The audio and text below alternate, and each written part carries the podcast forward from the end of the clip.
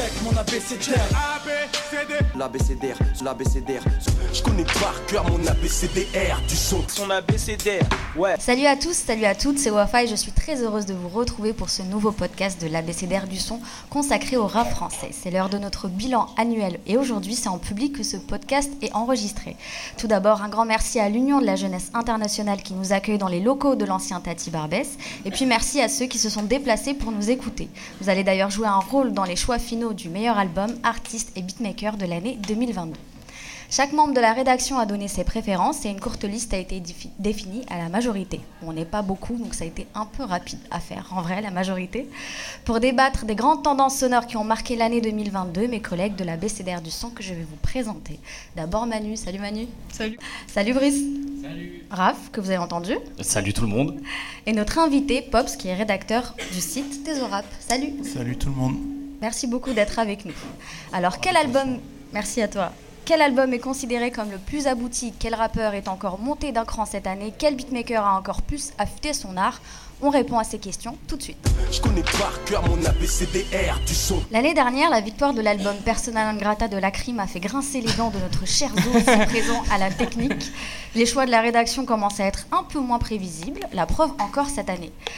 Pour l'album de l'année, nous avons donc sélectionné Trop tôt pour mourir de Dossé, Tour de magie de Souffrance, Moussa de Prince Wally et TVX de Stavo. Ça, c'est ma faute. Tiens, tiens. Ça va être drôle.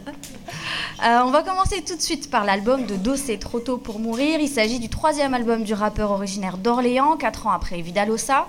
Même s'il est resté tout de même un peu actif en proposant des EP et des singles depuis ces quelques années, Dossé explique dans cet album ce qui l'a conduit à prendre du recul, c'est-à-dire les problèmes de la vie et la perte d'un être cher. C'est ce qui fait de cet album le plus personnel de la discographie du rappeur. Il le considère d'ailleurs lui-même comme étant son meilleur album. Je vais donner la parole à notre invité, Pops. Euh, qu'as-tu pensé de cet album de, de Dossé euh, En fait, déjà, il faut prendre en compte, comme tu as dit, euh, que c'est un, un, ancien dans le rap. C'est-à-dire c'est son troisième album studio, mais il a, il a une grosse discographie depuis les années 2000 à peu près, avec les compilations comme Bolide. Et comme tu disais aussi, il y a plusieurs sorties qu'il a pu faire entre ses albums à chaque fois, que ce soit des feats ou ressortir les Summer Crack, mm. etc. Euh, après, j'ai du mal à être totalement hermétique aux, propositions de dossier, même si j'ai l'impression que son dernier projet cohérent, c'est Perestroika. Voilà, pour moi, c'est son dernier bon album. Donc là, Qui est plus une mixtape finalement. Qui est plus une mixtape, mais qui pour moi, quand je le réécoute, au départ, j'aimais pas. Mais quand je le réécoute aujourd'hui, je le trouve bien plus cohérent que ce qu'il a pu sortir jusqu'à présent.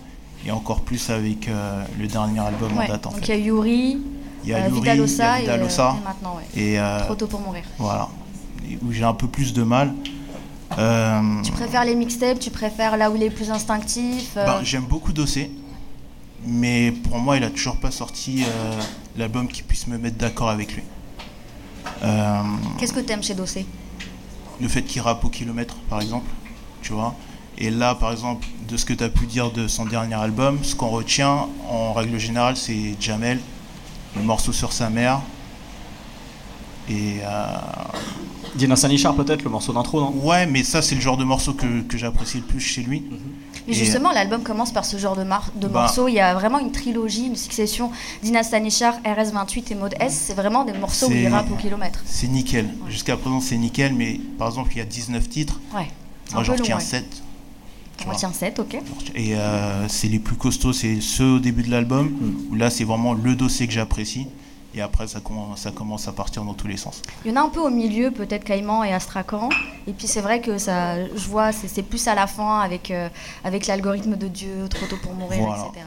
Bah, ouais. Moi, je, je, je, trouve qu'il y a parmi les meilleurs morceaux de la carrière de Dossé, justement, tout ce qui est Dina Sanichar, qui est très euh, autobiographique, Jamel, donc sur les, attentats pardon, du 13 novembre, Fleur d'automne sur sa mère, Je te pardonne, qui est un peu fictif, et effectivement tous les morceaux comme L'algorithme de Dieu, ou même Branché, qui est une sorte de storytelling en passe-passe en plus avec, avec Moussi. Euh, J'aime beaucoup tous ces morceaux-là. En fait, je trouve que plus l'âge avance, plus Dossé il excelle en devenant un rappeur à thème des années 2000, finalement, ce qu'il ce est par la racine d'une certaine manière. Et je trouve que vraiment sur ces morceaux-là, il excelle, il montre que c'est un rappeur euh, de grande grande classe euh, qui vient d'une certaine école de rap qui aurait pu devenir euh, presque un peu désuète mais qui ne l'est pas devenu et c'est grâce à des rappeurs comme lui. Et il y a effectivement tout un tas de morceaux, tout un, tout un tas c'est peut-être exagéré mais une partie de l'album où je, je trouve qu'il retombe sur des, tentatives de faire des morceaux plus ouverts sur lesquels je ne trouve pas nécessairement très à l'aise à part le morceau Caïman et Astrakhan mais qui a presque qui a presque un côté... profiter de la vie une fois qu'on a, on a un peu. euh, Il y, a eu- il y a eu le labeur derrière. Quoi. Il y a presque un côté Rick Ross d'une certaine manière de- dans, ce morceau-là euh, qui, qui me plaît beaucoup plus. Ou alors c'est carrément des morceaux d'ego trip trap. D'ego trap, je sais pas si ça peut se dire comme ça. Euh, ou justement des morceaux comme tu, tu les citais RS28 mode S, Skydweller aussi. Où euh, bah, là en fait c'est c'est c'est le c'est le dossier musculation quoi. C'est le dossier bolide justement et c'est euh, et je trouve je trouve qu'il fait encore très bien ces morceaux là mais c'est vrai qu'après des morceaux comme euh, ceux avec Tiakola, Z, Leto, La Crime, en fait tous ceux qui sont un peu sur des formats single actuels, T'as pas kiffé euh, Smooth Criminel non même Smooth Criminal, tu vois, ça m'a pas plus euh, Oh fait plus que ça quoi. En fait, dès, dès qu'il fait des choses un peu standardisées dans l'époque, je le trouve euh, c'est pas que je le trouve mauvais mais et je le trouve en fait je trouve je trouve que ces morceaux souffrent tellement la comparaison avec les morceaux où il excelle où, où c'est c'est le rappeur euh, par excellence que euh, ça donne un album un peu déséquilibré même si encore une fois je suis probablement d'accord avec lui sur le côté c'est sûrement son meilleur album parce que C'est le moins déséquilibré aussi. de- oui, par exemple, par- avec, euh, avec Vidalosa, par exemple. Sur Vidalosa, je trouvais que des morceaux comme La rue c'est rasoir, euh, c'était là où il était, il était le meilleur, et c'est justement une bonne partie de l'album, une bonne moitié de cet album, euh, Trop tôt pour mourir, sur lequel je retrouve ce dossier-là. Quoi. Donc euh, je suis assez d'accord avec son constat personnel à lui, que c'est probablement son meilleur album, mais il y a toujours des moments où. Où finalement bah, je, je zappe des morceaux alors qu'il y en a d'autres où, euh, enfin, vous le disiez hein, avec Pops, euh, le début de l'album, le, rush de le, run de 4 quatre, premiers morceaux, là, je me suis pris une tarte phénoménale et encore aujourd'hui, je me la mange. Brice, qu'est-ce que t'as pensé de cet album? Tu l'as cité d'ailleurs. euh, Bien sûr. dans- dans- dans ton bah, Toi, t'as suis- préféré les, les morceaux justement euh, Ah ouais, plus moi, dansants le, le- donnez-moi le morceau avec Tiakola, je le réécoute euh, dix fois dans la journée, Plus incroyable. belle la vie, plus belle la mort. Euh, même euh, Smooth Même avec la Criminel. crime aussi Ouais, bah, Am- Amsterdam. Reprise. Non, non, non. si, non, eh, quand même, t'es de Marseille. Justement, Amsterdam, c'est incroyable. Ah non, Bah, non, Reprise de. Amsterdam, euh, voilà. on peut pas, on peut pas refaire en plus cette reprise après Pique et Pique, Alcool et Gras, Avec, euh, avec qui est euh, un des meilleurs en plus euh, de, de- de- du, du récent Joule, en tout cas dans ce, dans ce domaine-là. Et en plus, c'est pas le seul euh, qui a été repris comme ça. Eh Et bien, c'est pas une critique facile eh de ma je me part. suis régalé. Et la crime et Joule. Par contre, Là, je me suis une régalé en écoutant La crime et Dossé Un sur un timing de. Joule. Ah ouais, moi j'ai moi, moi, j'ai moi j'ai tout aimé dans le sens où euh, euh, comment dire? Dossé euh, Perestroika, j'avais trouvé ça très bien. Vidalosa, on sentait qu'il y avait l'ambition de faire un blockbuster grand public et euh, de vraiment euh, faire des tubes, de toucher le grand public. Et bah, du coup, il avait un peu effacé ce qui me plaisait dans sa musique, qui était euh, vraiment que c'est un très bon rappeur, quelqu'un qui sait écrire. Et je me souviens que dans les interviews de Vidalosa, il, il disait, il assumait qu'il avait, qu'il avait simplifié son écriture, qu'il avait euh, un peu euh, réduit la voilure sur certaines choses dans sa musique pour que ça soit plus accessible. C'est un peu ce qu'il disait dans Yuri, Putain en d'é- fait. Putain d'époque avec Necfeu aussi. Oui, Où il aussi. disait en gros, euh, quand t'écris, quand t'écris trop bien, ça peut donner du caviar au porc, quoi, manière. Exactement. Et dans un sens, sur, euh, sur Vidalosa, ça avait marché avec Habitué, avec euh, les morceaux avec Booba et la crime. Mais moi, ça me parlait euh, moins par rapport à ça. Et je trouve qu'en fait, euh, Trop tôt pour mourir, c'est vraiment un bon compromis. Dans le sens où c'est un album de rap euh, facile d'accès, mais où dans les, dans les choix artistiques, il y a quand même un peu plus de, de finesse que sur Vidalosa. Et c'est un peu la tendance que j'ai l'impression qu'on voit chez le label Spectaculaire, avec aussi l'année dernière avec La Crime, où en fait ils se disent on va peut-être on va peut-être ne pas faire maintenant un film Marvel, mais on va faire un film avec un budget un peu plus petit, mais avec quand même plein d'idées. Et, euh, et je trouve que justement sur Trop tôt pour mourir, les qualités d'écriture de Dossé elles sont là, les qualités de bulldozer de Dossé elles sont là, les qualités aussi de rappeur qui arrivent à s'ouvrir à d'autres choses sans que ça soit putassier. Moi je trouve justement euh, Smooth Criminel c'est hyper, hyper bien à l'écoute. Le morceau avec euh, Tiakola, la prod, euh, elle est aussi, euh, elle est pas putassière, c'est pas, Enfin, c'est pas un single énergie. Et moi, j'ai trouvé qu'en termes de dosage sur cet album, en fait, il y a vraiment ce que j'aime quand il rappe sur le début de l'album. Le côté plus pop que j'aimais aussi avant, et là, ont beaucoup mieux dosé, sans non plus se travestir, sans simplifier ce qu'il fait. Et pour moi, en fait, c'est un, c'est un album de compromis où euh, il y a vraiment tout ce que j'aime dans sa musique, et avec aussi, surtout, j'ai l'impression, mais ça on peut en débattre, je trouve qu'il y a une direction artistique sur cet album, comme il y en avait une sur euh, l'album de la crime l'an dernier. Et c'est moi, c'est ce qui m'a parlé qui m'a fait le mettre très vite en album de l'année. Euh, Il y a vraiment une espèce de. On va faire un album de rap en ouvrant un peu d'autres choses, mais ça reste vraiment très rap dans l'état d'esprit, même dans les sorties pop, quoi. C'est... Je trouve qu'il y a une couleur sur tout l'album en gros, et c'est vraiment ça qui m'a plu, alors que c'est un album euh, mainstream pour moi de l'année, euh, et beaucoup plus euh, de couleurs que sur Vidalosa, et c'est pour ça vraiment que très vite je l'ai mis dans mes albums de l'année quoi. Tu trouves que c'est un album euh, mainstream, le- peut-être l'un des plus mainstream?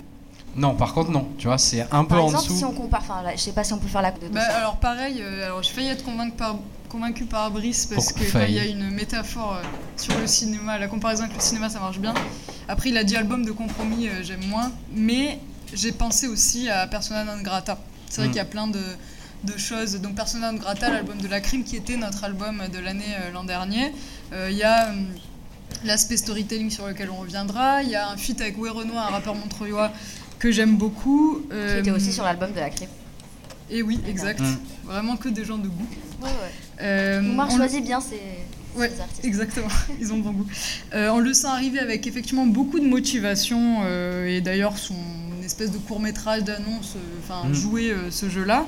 Après globalement, je pense, euh, mais je pensais pas que vous alliez être autant d'accord avec ça, donc c'est pour ça que j'avais insisté sur ça. Mais pareil, euh, moi c'est le même défaut que je trouve à Dossé depuis le début, c'est-à-dire euh, l'hétérogénéité et le côté euh, contrasté où il y a une partie effectivement de l'album où je trouve que c'est les meilleurs sons de Dossé de sa carrière, voire même du rap français de 2022, oh, très honnêtement. Tu penses à quel morceau? Bah moi, euh, premiers en vrai. mon coup de cœur, euh, c'est branché. Le feat avec, Ouais, il est fort. euh, avec Momsi. Euh, bon, alors, je pourrais vraiment en dire beaucoup euh, sur, euh, sur celui-là, mais je trouve que ça illustre vraiment parfaitement comment on peut faire en fait du storytelling en 2022 sans perdre son public et en plus euh, d'intégrer cette technique de rap qui est le passe-passe à l'histoire, donc au storytelling. C'est vraiment hyper bien vu. On en a un super exemple en 2022, c'est We Cry Together en plus euh, de Kendrick Lamar. Et là aussi, euh, ça marche très bien. Et puis euh, la prod elle est vraiment ouf. Et j'ai remarqué, bon, évidemment, c'est BBP à la prod, donc on pouvait s'y attendre. Mm. Il y a les petits violons qui me rappellent des fois le duo de Pop Smoke, qui est un des morceaux les plus importants euh, de cette décennie et tout. Et, euh, bah, et après, en revanche, voilà, donc là pour moi, c'est un des meilleurs euh, morceaux de 2022. En revanche, il y a vraiment euh, une, une cassure telle avec d'autres morceaux que je trouve complètement ratés. Euh, alors Amsterdam notamment. Et moi, c'est pas facile en fait de faire cette, euh, cette critique-là parce que j'aime non je seulement les ce son, désolé. Ah oui, Voilà, merci Voilà. Wafa. je Euh, comprends. je l'enlèverai de l'album, certes, mais j'ai kiffé son, voilà. Oui, mais, faut, mais dans ce cas-là, il faut écouter. Oui, Je oui, te je donnerai fais, des je fais conseils. une playlist c'est Amsterdam avec c'est une puriste du dessous. Jules, c'est pour Ouais, ça. grave. Je pense que c'est la seule en France, mais euh, elle existe. Et, euh, et le fait que le son avec Tiakola, euh, contre, enfin, j'ai rien contre lui, mais qui arrive juste après Jamel, et en fait, Mm. je pense que c'est pensé pour faire. euh, bah, c'est- c'est bien Redescendre. vu, hein, tu vois, redescendre, faire un, un souffle d'espoir après un truc très lourd. Mais pourtant, justement, ce son, par rapport à tous les autres morceaux dansants qu'il y a, c'est celui où il y a, euh, entre guillemets, un message. Euh, parce Mm. qu'il le cite aussi souvent. Ouais. Euh, il contraste voilà, entre la Mais- vie et la mort. justement, Pas je comme trouve- le son avec les taux, par exemple, que moi je retirerais euh, Ouais. très facilement. C'est j'aime euh, tes copines là? Ouais, n'écoute Ouais, pas tes copines. N'écoute pas tes copines, vraiment le Qui est une pire. reprise de Zouk, encore une fois, euh, comme euh, euh, et, euh, Damso, Damso, hein, ouais. Mais, euh, mais voilà, juste euh, qui, qui passe après, en fait, je trouve, euh, je vois l'intention derrière, mais je trouve que, que ça marche pas. Après, euh, voilà, bon, c'est ça pour moi qui a gâché un peu l'écoute, euh, c'était de, de voir une telle différence de niveau, en fait, entre des trucs que j'estime être le meilleur de ce que le rap français a fait actuellement, et euh, des trucs qui sont, pour moi, complètement ratés. Je retiens en revanche, effectivement, le feat avec Momsi. Et, et bah oui, et je trouve que quand on est le frère de Pete Bacardi, refaire un son sur la mort d'une mère après Si loin de toi, c'est quand même un challenge qui était pas évident. C'est d'autant plus euh, pas évident qu'il le dit lui-même. il- C'est souvent un peu casse-gueule, Les ouais. niais, les sons sur les C'est souvent casse-gueule les morceaux sur les darons et pour le coup il se ridiculise pas du tout. Bah, quoi. C'est un morceau qui est touchant. Je trouve aussi, alors que franchement, moi j'ai du mal avec le côté euh, rap tire larme et tout. Autant le cinéma tire larme, il n'y a pas de souci, mais euh, vraiment le rap tire larme, j'ai du mal. Et là, je trouve qu'avec Fleur d'automne, franchement, bravo. Mais moi, je peux en vrai que le féliciter parce que je pense que c'est vraiment son évident, meilleur ça. album, en vrai. Et par contre, je maintiens, c'est les mêmes défauts que je trouvais euh, Mm. avant, c'est cette euh, profonde hétérogénéité, capable du meilleur comme du pire. Parce qu'on va pas se mentir, nous on aime quand il rappe, on aime Bolide, on aime Perestro- Perestroika, mais s'il avait fait un album comme ça, ça n'aurait totalement pas fonctionné et les, la jeune génération, les gens qui écoutent Pou de Rap n'auraient auraient peu écouté. Ouais, mais est-ce Est-ce que. qu'il n'est pas obligé aussi Non, de faire ce pas. genre de morceaux Je pense pas qu'il soit obligé en fait. Ouais. Euh, je vais être de mauvaise foi. Moi, en fait, ce qui me manque sur cet album, c'est un, un grand feat. Tu vois, limite, je, je vais dire qu'il me manque Booba sur l'album. Par rapport à tous les feats qu'ils ont pu faire auparavant. Euh, Qui n'était pas toujours très bon. celui sur Vidalosa, je peux m'en passer. Oui. mais, euh, mais par, rapport au, par rapport aux propos et tout, tout ça. Mais euh, celui sur euh, Yuri, infréquentable, que j'avais trouvé superbe dans le sens où ils avaient pu euh, mixer aussi bien le côté euh, hardcore que le côté un peu mélodieux. Et, euh, mais le problème, c'est que Dossé, il a fait énormément de feats. On se rend pas compte comme ça, mais du coup, je sais même pas avec qui il pourrait rapper qui sera au même niveau que lui. C'est un peu ça qui me pose Surtout problème avec Bolide, tous les feats. énormément de feats ouais, déjà. Exactement. Donc du coup, moi j'attends un Néron Némésis de la part de Dossé en fait. Un truc où là on est, tout le monde est d'accord. et Un que- parti pris plus radical quoi. Voilà, exactement. C'est peut-être juste, enfin, je m'avance peut-être, mais ce sera peut-être le prochain album parce que là, on est vraiment sur un album, euh, on va dire, qui provient d'une du- du- d'une lourde perte, comme on l'a dit, Mm. la perte de sa mère. Il est parti un peu puiser dans ce qu'il avait. On sent aussi, même s'il y a de l'émotion, on sent que ça, voilà, ça lui brûle la gorge, qu'il y a encore de la pudeur. Euh, peut-être que c'était juste pas le bon moment pour pour prendre ce parti pris totalement Peut-être, ouais. Sur la. sur- Ouais, c'est possible. ouais. Que après, après, euh, justement, tout ce qu'il a traversé, aussi bien ce qu'il raconte à propos de son copain Jamel que, euh, que, que, que sa mère, etc. Moi, moi, en fait, moi, en vrai de vrai, je comprends ce que tu, ce que tu dis, Pop, sur le côté. euh, il lui faut peut-être un, un, un album euh, un peu radical, mais moi, j'aime bien, en fait, le. Le dossier OG en fait. Ce côté, euh, j'ai acquis de la sagesse avec les années, avec les épreuves de la vie. Avec le cigare. Ouais, c'est ça exactement. Tu vois, Caïman et Astrakhan, pour moi, il y a ça. C'est-à-dire que c'est pas un morceau lourd, c'est un morceau au contraire plutôt léger dans, dans la thématique, mais il y a toujours cette espèce de euh, d'arrière-décor de euh, ouais, mais j'en profite maintenant parce que parce que bah, j'ai- je, vous, je vous ai raconté tout ce que je vous ai raconté sur Dina Sanisha en fait. Et vraiment, ce dossier-là, je trouve que ça, ça, lui va comme un gant. C'est un costume à sa taille. Et euh, je, je, suis même pas sûr que euh, j'aurais envie d'un dossier euh, qu'en mode. euh, mode S ou RS28 justement même si ces morceaux ils mettent très bien en jambe pour l'album et ils font du bien et à la limite je préfère encore une fois ces morceaux là à des trucs où il va chercher des choses plus légères façon Tiakola par exemple voilà Oui, c'est ce qu'il dit d'ailleurs dans Dina Sonichar. euh, Tu sais pas combien de projets, combien de sombres poèmes je vous ai sortis alors que je traversais des tempêtes Ouais. de problèmes. Et, et j'ai l'impression que c'est presque ça, tu vois, c'est que c'est ces sombres problèmes encore récents qui euh, lui permettent de tirer le meilleur de lui-même, quoi. Et justement, tu parlais de sagesse, tu parlais de cigares, et euh, on peut les, ça se reflète justement sur les deux derniers morceaux. Donc il y a ce truc, l'algorithme de Dieu, où il rappe vraiment au kilomètre, où il kick. Ça fait vraiment moi penser à des morceaux comme Aigle Royal ou Pharaonique, des morceaux de voilà de, de, de 2010. Donc il y a aussi ce truc où je rappe comme à l'époque, et ce truc sagesse, tout ce que j'ai appris. Et puis trop tôt pour mourir, il y a ce truc où euh, Ok, maintenant j'ai envie de peser aussi, j'ai envie d'être entrepreneur, j'ai envie de peser de- dans le game. Il fait souvent la comparaison aussi à, à, à Rick Ross et puis ce côté euh, cigare avec une prod aussi signée Tariq Azouz qui le place un peu dans un truc un peu plus, euh, un peu plus haut. Et ouais, il finit l'album euh, avec ces deux morceaux. Est-ce que vous voulez dire un mot sur ces deux morceaux? sur, en fait, euh, je sais pas si c'est sur ces deux morceaux, mais concernant le fond, c'est vrai qu'il a détourné une maxime que moi j'entendais euh, plutôt euh, chez euh, des amis de culture juive et tout, qui est euh, tu veux savoir ce que Dieu pense de l'argent, regarde à Regarde à qui qui il le donne.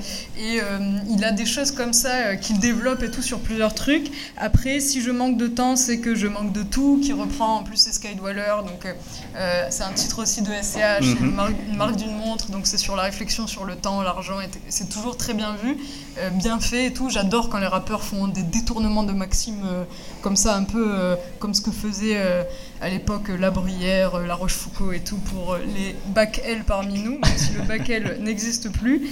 Et donc ça, j'aimerais souligner quand même euh, ce côté euh, qualité d'écriture de Dossé, ultra référencé. Il a plein de références euh, au cinéma, à la littérature. À un moment, je pense que personne l'a remarqué euh, parce que bon, c'est encore mon cerveau tordu de terminale Parce qu'on mais- est tous pas intelligents, c'est ça non, mais c'est mon cerveau vraiment tordu. Mais dans Caïman et Estracan, à un moment, il fait genre, je suis fait de la même matière que mes rêves. En fait, c'est Shakespeare, c'est un truc assez connu de, de Hamlet. Il parle par souvent de ça, d'ailleurs. euh, Il parle souvent des, des rêves. Je sais pas si vous avez fait attention quand il dit j'ai dormi avec elle, elle m'a dit que je parlais dans mes songes. Il y a un truc aussi comme ça euh, qui revient souvent. Oui, euh, c'est un gars vraiment hyper, hyper profond, intéressant. Pas que parce qu'il fait des références à la littérature, mais parce que je pense qu'il a cette qualité d'écriture qui est de condenser un vécu avec l'efficacité de la formule. C'est pour ça que c'est un très bon rappeur, je pense.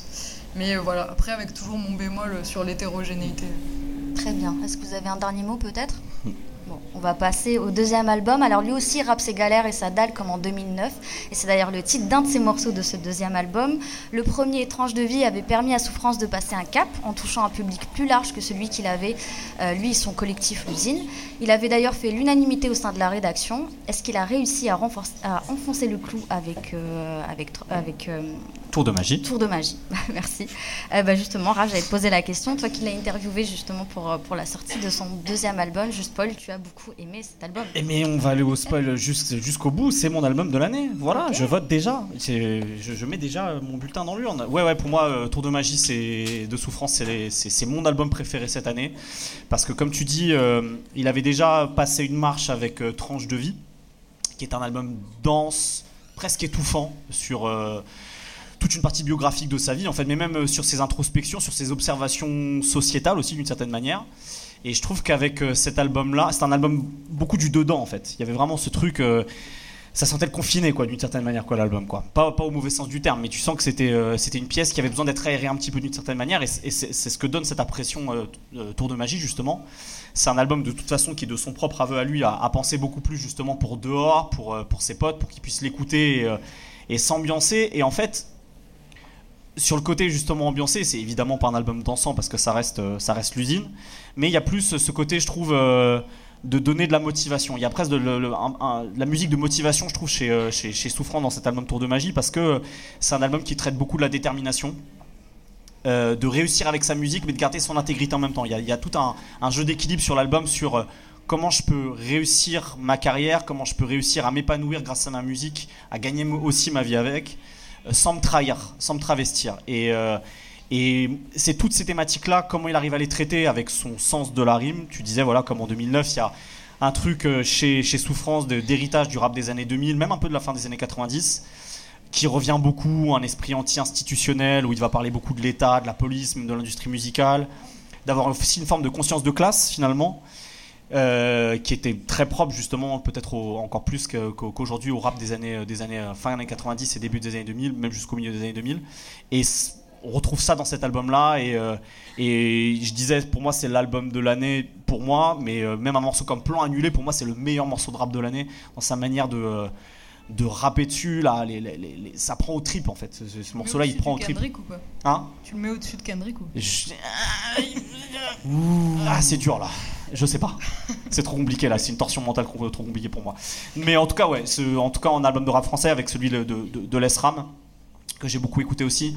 Cet album de souffrance, c'est euh, voilà. Je, le trouve. euh, je trouve, je trouve qu'il n'y a rien à retirer dessus en fait. C'est ça, ça file tout droit. Il y a plein de variations sur euh, comment aussi on réussit sa vie personnelle et, et sentimentale, relationnelle, quand on a aussi ses, ses désirs de réussir dans la musique qui demandent des sacrifices alors que c'est sa deuxième chance maintenant parce qu'il a déjà euh, 35 ou 36 ans. Donc euh, ouais, moi cet album, je, trouve que c'est euh, c'est une belle tarte derrière la nuque. Tu sais quand tu vas pas bien et tu allez tiens, moi si je si si aujourd'hui je prends mes responsabilités pour ma famille, pour moi aussi, parce que j'ai envie d'aller au bout euh, de ce que je veux faire. Toi aussi, tu peux le faire et euh, sans, sans moralisme, sans rien, juste parce qu'il ra- il raconte son, son existence, quoi. Puis ce qui est intéressant après le succès à son échelle du premier album, c'est que là sur le deuxième, il a essayé, en tout cas il a fait l'effort de prendre un petit peu en compte l'auditeur, Mhm. parce qu'il le dit lui-même, le premier, enfin, le premier album, il a été totalement euh, surpris de l'effet que ça a pu avoir, comme tu disais, avec un album totalement euh, intérieur- intériorisé, dense, et c'est vrai qu'il était des fois un, un petit peu lourd. Et celui-là, je trouve que pour un rappeur comme lui, euh, il a fait l'effort de se dire, ok, je vais m'ouvrir un peu. Un tout petit peu comme je peux.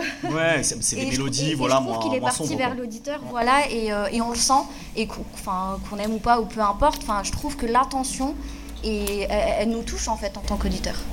Qu'est-ce que t'en penses, Manu? Moi, ah, pardon. Pardon, Vas-y. vas-y. Non, vas-y, vas-y. Non, je t'en prie. Moi, moi, en tout cas, au, au premier abord, le deuxième, le deuxième album de Souffrance, j'étais pas très chaud pour l'écouter. Parce que déjà, le premier, comme on a pu le dire, il était super dense et pour moi, c'est l'un des meilleurs albums de l'année dernière. Et j'avais pas encore digéré pour pouvoir passer à un second album.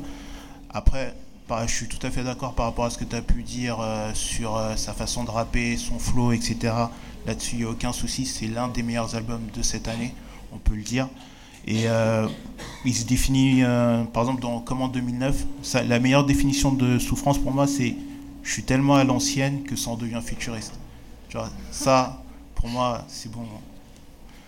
Tu, tu peux pas faire mieux en, en faisant ce type de rap. Son, dans son couplet sur Classico organisé, parce qu'il est sur Classico organisé. On Quelque chose que je Oui. n'écoute Il pas. est juste après, oui j'imagine.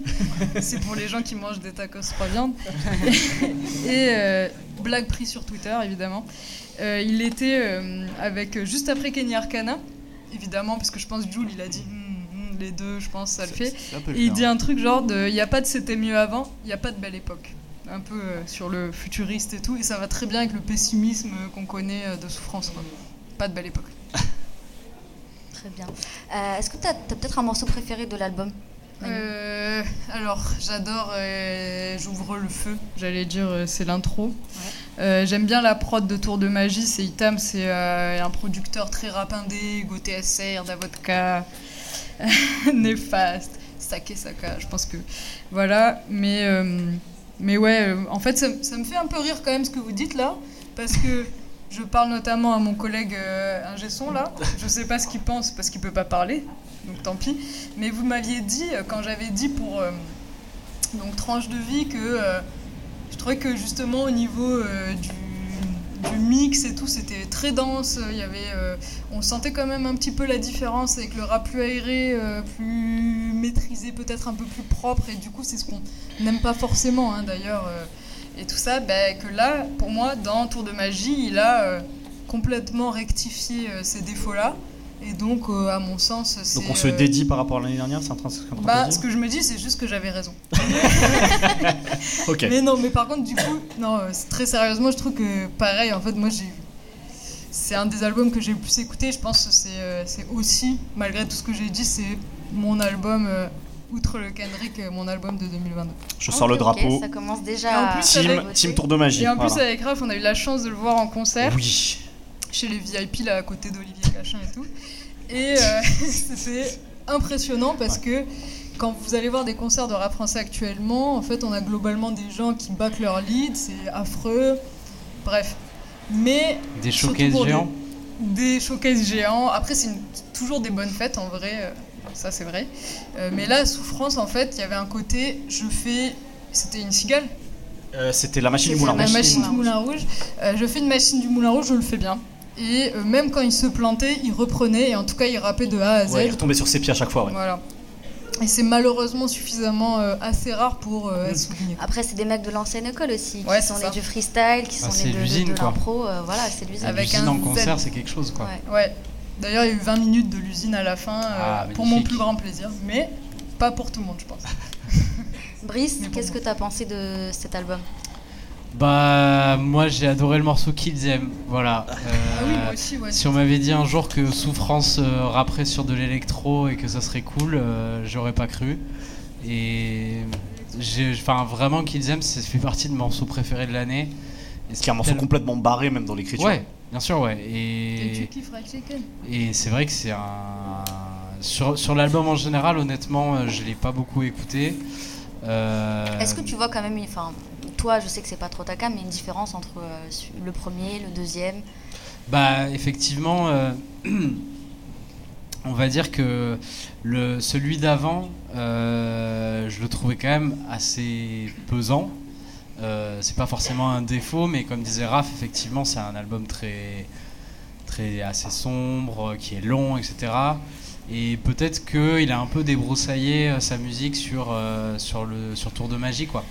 En tentant aussi des nouvelles choses, en aérant un petit peu sa musique. Et je pense que c'est plus facile de découvrir Souffrance avec ce nouvel album que le premier. Oui, ça, je suis complètement Donc euh, moi, ça, le tour de magie m'a quand même plus parlé dans ce sens-là. Euh, même si il y a un truc que je regrette et que j'aimerais beaucoup entendre parce qu'il l'a cité en interview. J'aimerais beaucoup entendre euh, Vald rapper avec Souffrance. Ce Vald a dit euh, qu'il écoutait Souffrance et je pense que les Bah, ça s'est entendu sur euh, deux ou trois morceaux de Ouais. EV d'ailleurs. bien sûr. Après, Et- la, la dernière fois que Vald a dit qu'il écoutait un rappeur, c'était Freeze Corleone. Est-ce qu'on a vraiment envie que Souffrance finisse comme Freeze Corleone? Normalement, Oh, S'il finit à son niveau de succès, pourquoi pas hein. oui, on mais, lui souhaite. euh, En tout cas, on lui souhaite.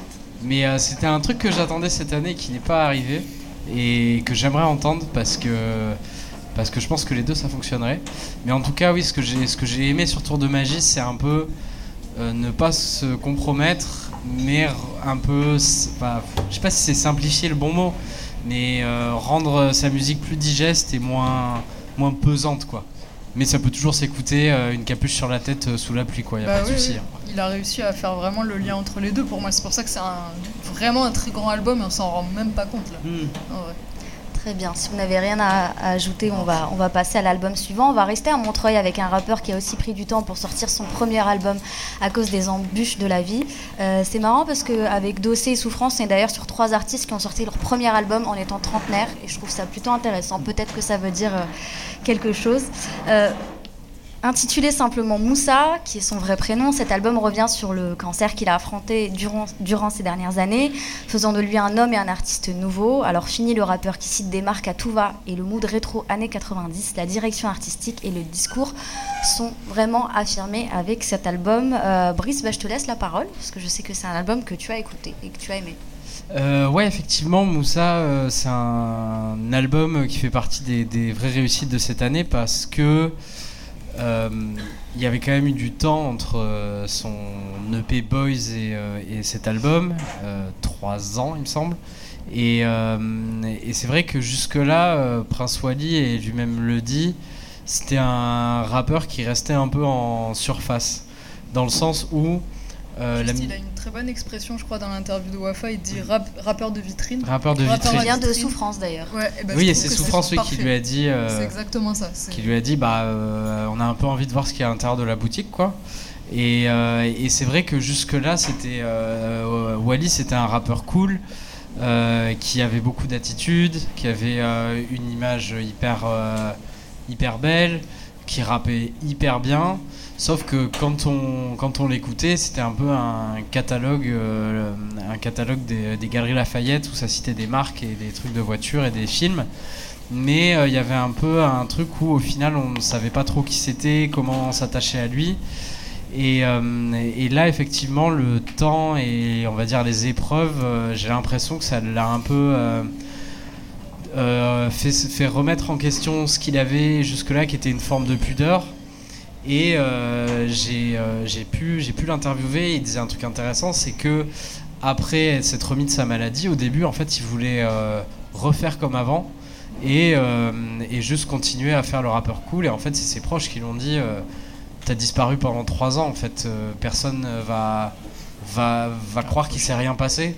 Donc raconte vraiment ce que t'es, même avec tes faiblesses, etc. Et je trouve que sur, sur Moussa, ben, il y a les qualités de sa musique avant qui étaient pour moi essentiellement musicales, qui sont vraiment faire du rap, du vrai rap en étant exigeant dans ses rimes, dans euh, vraiment euh, ses structures de morceaux, ses choix de prod, mais en même temps aller un peu faire un pas de côté et travailler avec des musiciens qui sont euh, pas forcément issus du rap, euh, que ça soit euh, Arthur Teboul de Feu Chatterton ou surtout un producteur comme euh, Crayon qui fait plus des choses un peu soul, un peu jazz. Qui, on peut dire, un peu réalisé cet album en... oui aussi, ouais. Et co-réalisé parce qu'il y avait toute une partie de l'album, j'allais dire, qui est aussi très rap avec, que je dise pas de bêtises, avec JJ et Lama, qui en fait lui donne toute une partie de l'album qui est hyper rap, les morceaux avec Freeze, etc. Euh, ce que j'ai apprécié sur, Moussa, en fait, c'est qu'il y a une évolution, mais c'est pas, euh, c'est pas un album où euh, il se dit je vais juste je vais faire du rap, mais pas pour le rap. Et, et j'avais parlé aussi avec- c'est un détail, mais moi j'ai trouvé ça cool. On parlait de la pochette de son album et vous remarquerez que sur la pochette il y a le logo Parental Advisory. Et je lui, ai demandé mais pourquoi tu as mis ce logo là sur ta pochette? Et il me fait parce que effectivement même si euh, j'ai le chanteur de Feu Chatterton sur mon album, j'ai euh, Julia qui chante, euh, j'ai Luigi etc. Bah moi j'ai toujours envie de faire du rap et de parler aux gens qui écoutent du rap. Et pareil, la pochette, c'est aussi un clin d'œil à Nipsey Hussle. Donc, euh, ce que j'ai vraiment aimé sur Moussa, c'est qu'il y a une ouverture, tout en restant vraiment dans des bases qui sont euh, je fais du rap, et, euh, et ça découpe sur la moitié de l'album, et ensuite ça va faire d'autres choses. Et peut-être que c'est un discours de, de conservateur euh, de la euh, du son, mais Puriste. de puriste, euh, même si bon, j'ai découvert le rap avec Orelsan, donc euh, je vais pas trop faire le malin, mais j'ai apprécié le fait de de continuer à rendre hommage à la musique qu'il a bercée depuis sa jeunesse sur cet album, mais aussi d'aller voir autre chose et surtout de se raconter vraiment et euh, de donner un peu en dehors de la vitrine et de montrer ce qu'il y a dans les rayons. Et c'est vraiment ça qui m'a qui m'a plu en tout cas moi de mon côté avec Moussa et qui fait que c'est un album je pense qui va rester parce que plus on le réécoute, plus on découvre des choses dans, les, dans ce qu'il raconte dans les textes. Euh, Enfin, faut le réécouter quoi. Et les albums qu'on doit réécouter, souvent, c'est des bons albums. Mm. Mais c'est vrai que oui, euh, les références, c'est vraiment un fil conducteur euh, qu'on retrouve dans son album. Bah, bah, Brice décrivait un truc sur cet album-là, c'est qu'il y a une forme de dualité en fait. Mm. Aussi bien dans, dans- dans certaines formes musicales où tu vas avoir un son parfois très rond, très feutré, parfois des choses un peu plus sombres et agressives. Même effectivement, lui sur le truc de euh, trouver le droit chemin, se contenter de l'essentiel et en même temps raconter les choses qui l'ont amené justement à, à avoir cette réflexion de vie. Et je trouve, et ju- justement, tu disais, euh, on, sent ce truc d'hommage à ses influences. Il y a notamment le featuring avec Ali. Mm. Euh, et, euh, et en fait, précisément, moi, cet album-là, il me rappelle. Alors, c'est pas exactement la même chose, mais en tout cas, il y a une tension similaire, je trouve, qu'on retrouve dans K.O. et Harmony, le premier album d'Ali, justement entre ce tiraillement de. euh, il faut réussir à trouver le droit chemin. Et puis, c'est marrant d'ailleurs, à un moment, il dit. On écoutait mauvais oeil avant d'aller prier, donc il y a vraiment ce truc de euh, justement de euh, d'à la fois d'être dans, dans, dans, dans le bien et le mal, quoi, et de, de, de trouver un peu l'équilibre dans tout ça. dans la religion. Exactement. Et, euh, et voilà, moi, cette tension-là, justement, qu'il y a dans l'album, elle m'a rappelé justement K.O. Harmony. Alors, avec sa façon à lui de le faire, où il y a d'une certaine manière quelque chose de plus euh, chronologique, puisqu'il raconte euh, ce qui l'a amené à avoir ces, ép- ces, ces réflexions-là, notamment évidemment sa maladie avec le, le dernier morceau qui est magnifique. Euh, et j'aime beaucoup en fait comment aussi cette dualité s'exprime dans le son, où tu vas avoir des côtés parfois très épurés, sombres, qui peuvent rappeler à toute proportion gardée, avec, avec son, son identité artistique à lui, mais UMLA. Mm. Et de l'autre côté, des choses, et notamment parce qu'il y a Luigi sur l'album, des choses qui rappellent plutôt Tristesse Business, justement, ouais. avec un son très. bah, typiquement le morceau Crash avec euh, Enchanté Julia et Alpha One, euh, pas Alpha One, euh, Jazzy Bass, pardon, où on retrouve justement quelque chose de beaucoup plus euh, soul, etc. Et, en fait, voilà, moi, c'est tout, tout ce, ce rapport d'équipe sur l'album qui fait que je trouve que, effectivement, c'est un album très intéressant et aussi, bah, pas pour rien qu'on en parle là comme un des albums de l'année. C'est vrai que dans la construction, il y a vraiment euh, enfin, deux parties vraiment Mm. distinctes avec, euh, avec l'interlude de Moussa, justement, où ça finit avec, euh, avec un crash euh, de voiture, où il explique voilà, un peu sa vie d'avant, sa vie de maintenant, Mm. en mêlant un peu euh, toutes ces, ces sonorités. Pour moi, pour moi, Moussa, c'est l'illustration euh, d'un grand rappeur du 93. Je vais faire de ma vie un- une putain d'œuvre d'art. McTayer. Pour moi, c'est exactement ça, Moussa. C'est limite un, c'est un objet physique à conserver sous plastique. Tellement il est, il est énorme cet album. Pour, pour moi, c'est vraiment l'album de l'année par rapport à votre liste. Euh, en fait, tu peux pas dissocier ce qui lui est arrivé dans, dans sa vie et ce qu'il partage en musique, tellement, euh, tellement c'est lié. Et euh, bah, c'est au même niveau, par exemple, que les sorties d'albums comme euh, Eloquence ou euh, Gizo Ivorachi, où tu l'écoutes une fois, tu comprends la densité de l'album, tu le mets de côté et tu reviens dessus quand tu es vraiment prêt à écouter de la bonne musique. Il y a, y a énormément de messages dans ce qu'il dans ce qu'il peut partager. Et euh, voilà. ce que je pourrais dire sur, euh, sur Prince Wally. Surtout que c'était quelqu'un que j'attendais pas spécialement. J'avais découvert avec euh, Marcellus Wallace. Et euh, vu le chemin qu'il a parcouru pour arriver à Moussa, je trouve ça exceptionnel. Manu, quelque chose à ajouter? Euh, non, moi je suis pas d'accord avec ça, j'avoue. Euh, je suis désolée pour les gens euh, qui ont été très touchés par cet album et je reconnais que c'est un véritable accomplissement pour lui. Le thème est extrêmement touchant, il me touche particulièrement aussi pour d'autres raisons. Mais en revanche, j'ai l'impression que, c'est un album qui peut parler à des gens euh, qui n'écoutent pas forcément de rap. Et moi, j'avoue qu'il y a des choses qui ne me parlent pas forcément et où le Wally euh, dont tu as parlé, Brice, euh, rap de vitrine, un peu comme le Alpha One pré-UMLA, revient par moment. Voilà. Après, je comprends vraiment que ce soit touchant et peut-être que c'est un album sur lequel je dois revenir. Pour l'instant, je suis euh, relativement hermétique tout en reconnaissant que euh, ça reste euh, très très bien et très émouvant et euh, j'ai eu la larmiche euh, de temps en temps. Voilà, il y a des trucs qui me parlent un peu moins. Bon, Feu Charterton, ceci dit, euh, je dois leur reconnaître quelque chose qui est euh, qu'ils avaient donné une interview il y a quelques années où euh, ils reconnaissaient que leur principale influence, alors que c'est un groupe plus, euh, dis-moi Brice si je dis des conneries, mais plus étiqueté rock, je crois, rock pop. Totalement. Oui, voilà. Euh, ils reconnaissaient qu'une de leurs principales influences était Dr. Dre. Et ils disaient pas juste parce que j'ai écouté Style Dre au mariage de ma cousine, ça bon. voilà. Même en Ardèche, euh, voilà, ça existe. En revanche, d'ailleurs, vraie question, pourquoi Style Dre est autant écouté en mariage? Mais ils le disaient pour la qualité du son. En fait, et ça, c'était plutôt quelque chose qui était reconnu, y compris dans le monde du rap. Donc, respect à Feu Chatterton pour ça. Je comprends pourquoi il est invité, euh, le chanteur en tout cas. Euh, en revanche, voilà, il y a pas mal de choses qui, euh, moi, me parlent un peu moins et où je trouve que il n'a pas complètement dépassé, malgré voilà la, la difficulté de son épreuve et le côté hyper profond que ça lui donne d'emblée, en fait. Et ça, pour ça, énorme respect à lui. Euh, mais euh, il n'a pas complètement débaissé, je pense, euh, ce défaut que je lui trouve de base, qui est le côté, côté Alpha One, côté rap de marque.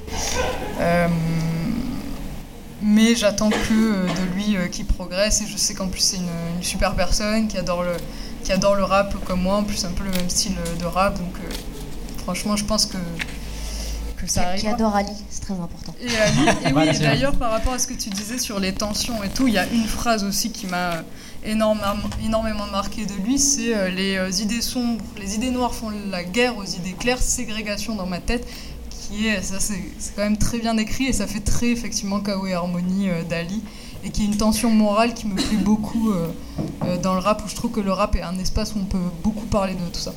Ouais. Juste pour terminer, je pense que s'il avait fait euh, peut-être un EP avant de faire un album, je pense que le ré- le résultat aurait été euh, différent et peut-être euh, plus profond et, et Après- moins dans les, dans les défauts que tu. Après, il y a un truc qui m'intéresse beaucoup dans sa conception, et c'est grâce à ton interview que je l'ai repéré. Euh, c'est un truc que Orelsan dit aussi sur la conception et sa manière d'écrire, c'est euh, d'avoir des espèces de petits dossiers, des bloc-notes. Euh, Moi, je fonctionne comme ça aussi, j'ai des petites bloc-notes avec mes idées et tout. Et lui, il fait ça pour les samples de films, par exemple. Il dit dès que je vois un film dont une scène me marque particulièrement et tout, j'attends, je la cale dans un dossier et j'attends le bon moment pour en parler. Et ça, ça m'a, beau- ça m'a pas mal parlé parce qu'Orelsan dit à peu près la même chose dans, dans le documentaire, la saison 2, je crois. Et je pense que c'est très révélateur d'une manière d'écrire qui permet aux rappeurs d'être un peu plus profonds, d'élargir leur univers et de, euh, et de justement, quand tu as cette tendance à être fasciné un peu par, euh, en gros, les X-Men sans le style des X-Men, tu as le flow des X-Men mais pas le style des X-Men, Mm. euh, pas mal. Mm. Et je pense que c'est un truc qu'il faut qu'il garde. Il faut faire attention parce que Orelsan a perdu toutes ses notes sur euh, son téléphone. Et, et faire attention, toujours des sauvegardes. Voilà, backup. Exactement. Disque dur externe, tout ça, tout ça quoi. On va passer au dernier album en liste qui est celui de Stavo. Alors là, on passe des Galeries Lafayette au Décathlon de sa. Alors, qui aurait parié qu'un album considéré par son auteur, je cite, comme une partouze de trappe, pourrait être album de l'année de la BCDR du son Ouais, il l'a dit, il l'a dit dans un tweet, voilà. Euh, et pourtant, TVX en a étonné plus d'un. Alors, on ne connaît pas l'âge de Stavo pour étayer notre théorie sur les premiers albums, mais peut-être qu'il a déjà mis une équation dans un morceau pour qu'on puisse le deviner et qu'on ait passé à côté, je ne sais pas. Cet adepte, cet adepte de numérologie et de langage crypté est resté fidèle à son personnage, un pied sur le terrain, l'autre sur le chantier. Est-ce qu'on peut dire, Manu, à Stavo, merci pour les travaux? Mhm. Uhum. Oui. Uh-huh. Je pense que Stavo, c'est quelqu'un qui fait corps. Il fait un avec la trappe, ce genre musical qu'on appelle trap. Lui, il attrape. Il écrit, il pense comme la trappe, il fait qu'un vraiment avec ce genre musical. C'est un synesthète de la trappe, dédicace à un article de Brice. Euh, et ça, ça explique pourquoi euh, il pense avec ces espèces de juxtapositions improbables, des images saccadées, des syllabes qui ont rien à voir. Je vous prends juste l'outro de Silencieux, qui est quand même, euh, bon, une intro d'album. euh, Vraiment. Bah, c'est une belle mise en jambe. hein. Oui, très belle mise en jambe. Je prends juste l'outro. Autantos. Il a mis autant de chic, il a mis un os à la fin. Bon, bref, voilà, un génie. Ensuite, il fait Il était une fois, éviter la misère. En fait, ça, c'est quelque chose. C'était une des définitions de la poésie. euh, par je sais plus qui, parce que je m'en rappelle pas. Mais de dire c'est le rapprochement de deux images inouïes et de deux formes grammaticales inouïes. Et lui, il est vraiment comme ça. Et pour moi, ce qui exprime le mieux cette espèce de genre la manière dont il fait corps avec euh, pas seulement euh, le flow, la cadence trap, mais aussi euh, la vision du monde qu'apporte la trap, euh, c'est la récurrence d'une figure de style qu'on appelle la, la. C'est en- c'est encore une figure de style plus particulière que la syllabe. C'est une forme de syllabe qui s'appelle le zeugme, qui est la figure par excellence des synesthètes. Je vous donne un exemple comme ça, ça sera plus clair. C'est peser le pour et le contre avant de peser la bœuf. Donc c'est ce qu'il dit en intro. Il dit aussi je porte mes couilles et les courses de ma mère.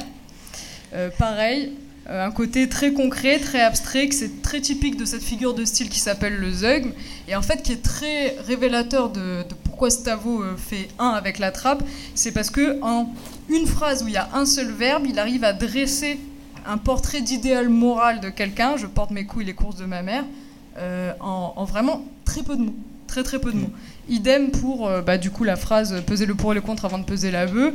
Euh, ça condense en fait tout l'enjeu moral qu'il y a euh, derrière le trafic de drogue et en même temps le côté très concret de, si vous voulez même de la division du travail du trafiquant et tout. donc J'aurais kiffé euh, voir euh, Stavo à l'ENS avec, euh, avec toi. Bah, ça aurait été écoute, incroyable. J'aurais voulu l'inviter. euh, des, des phases sur la numérologie, personne ne nous aurait suivis. et ça aurait été incroyable. Non, vraiment, en fait, Mais- on ne se rend pas compte de la chance qu'on a d'avoir Stavo dans le rap français. C'est aussi pour ça que je l'aime beaucoup. C'est que je pense que c'est quelqu'un qui euh, n'a pas de décalcomanie aux États-Unis. Enfin, qui n'est pas une décalcomanie de quelqu'un aux États-Unis. Même, Même mais si- même en France, en fait, il a presque, presque pas d'équivalent. Et trouve. voilà, il n'y a pas d'équivalent en France. Et après, plus euh, côté musical, euh, il y a un truc que j'aime beaucoup chez. hum, Et là, pour le coup, c'est 13 blocs en général. Et j'aime plus 13 blocs que. euh, en général, quand ils sont seuls, c'est pour ça que j'avais plutôt peur de l'album, mais en fait, ça, ça a plutôt marché. Et c'est cette espèce de contrasté très euh, 13 bloquien qui est euh, de condenser une forme de trap qui est à la fois sombre, mais qui se mêle un art de la comptine détournée. Et euh, c'est typiquement dans O.J. Johnson, euh, vous avez le cache ton bébé, où ça va Et là, en plus, Stavo prend volontairement sa voix. euh, Il chante faux en plus. de- Ouais, il chante volontairement faux, de baryton un peu crapuleux, et ça fait film d'horreur limite à ce moment-là. Ça convoque plein de choses, des images, des, des trucs un peu improbables et tout. Non, il n'y a personne vraiment comme lui. Et c'est pour ça, moi, j'ai autant insisté euh, en fait euh, sur, euh, sur l'apport de Stavo dans, euh, dans ce rap français, parce qu'il il y a effectivement euh, personne comme lui. Pops, qu'est-ce que t'as pensé de cet album? Moi, j'ai bien, j'ai bien aimé l'album de Stavo. Euh, j'ai- je l'ai préparé euh, pour venir à l'émission, pour, pour dire, ouais, c'était un album aussi que j'attendais pas spécialement, mais que j'avais mis de côté, que je prendrais le temps de, de bien écouter. Et euh, en fait, Stavo, il me fait penser à, à quelqu'un qui veut te- qui veut t'emmener en voyage. C'est comme ça un peu que, dé- que débute l'album. C'est-à-dire qu'il t'aide à faire les formalités, il dit ouais t'inquiète, tout va bien se passer, écoute ce que je fais et tout, etc. Et une fois arrivé à kilomètre, au milieu de l'album, là c'est le Stavo que j'aime en fait. C'est bête, méchant, ça va à l'essentiel. Et euh, c'est un bon album de cette année. Pas le meilleur pour moi, mais euh, assez surpris euh, du travail qu'il a pu accomplir en sortant d'un groupe Et je sais pas si c'était vraiment celui qu'on attendait le plus parmi En les tout cas, quatre. celui qui s'en sort le mieux. C'est c'est lui qui s'en sort le mieux, Mm. exactement. Et les feats sont, les feats sont réussis, quoi. C'est vrai, je pense qu'on attendait plus Z.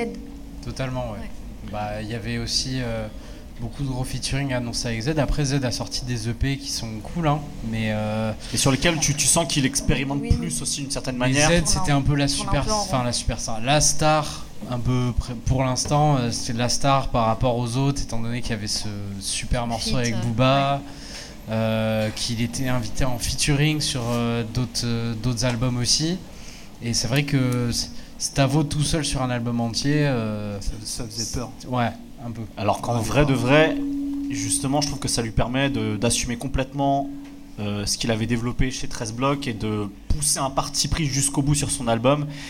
Et Dieu sait que ça manque des albums avec des partis pris dans le rap français en 2022 où il y a beaucoup de compilations, où il y a beaucoup de volonté de euh, faire du single streamable. Ce que j'entends aussi, hein, c'est une économie, c'est euh, c'est un métier, voilà quoi. Mais euh, je, je trouve qu'il n'y a pas ça au moins chez Stavo. Il va jusqu'au bout de son idée, ce qui rend peu- parfois aussi l'album peut-être redondant, un peu long. Il y a certains morceaux, je pense que c'est un peu superflu.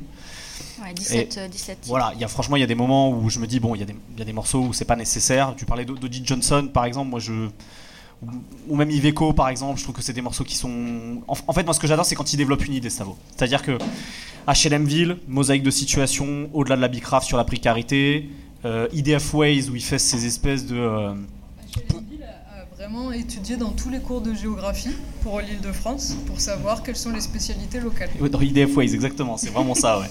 Euh, ouais, en fait, quand il va au- jusqu'au bout d'une idée, justement, à la fois en étant euh, sans concession et en développant quelque chose, soit musicalement, ça peut être dans des, euh, dans des cadences de flow, par exemple, ou, euh, ou euh, justement en, développant une sorte de thématique, ce qui aurait pu être aussi surprenant, justement, avec quelqu'un comme, comme Stavo.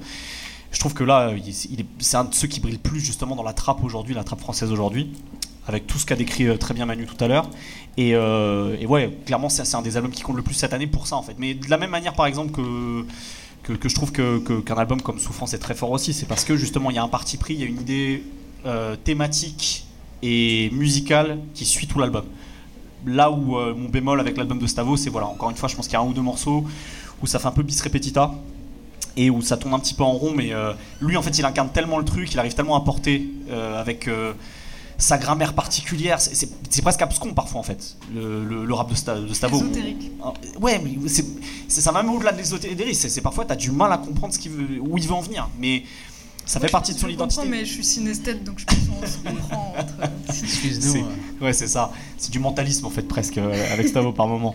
Mais euh, voilà, je, pour, pour ces raisons-là, au moins parce qu'il y a ce parti pris-là, il y a, il y a- il y a- il y a le fait de ne pas vouloir faire de concessions. Euh, à la limite, le morceau avec Z, mais euh, qui reste une concession à la 13 blocs, donc euh, c'est pas non plus euh, un, un single qui va faire platine, je pense. Je leur souhaite si, si ça arrive. Et euh, voilà. Triade, hein. Ouais. Triade. Donc voilà, donc euh, ouais, je, moi, la- l'album m'a beaucoup plu aussi, ouais, en tout cas dans ce registre-là. Alors juste avant de passer au vote, je vais juste citer quelques albums euh, qui auraient pu être sélectionnés. On va pas revenir dessus parce qu'on a déjà beaucoup parlé.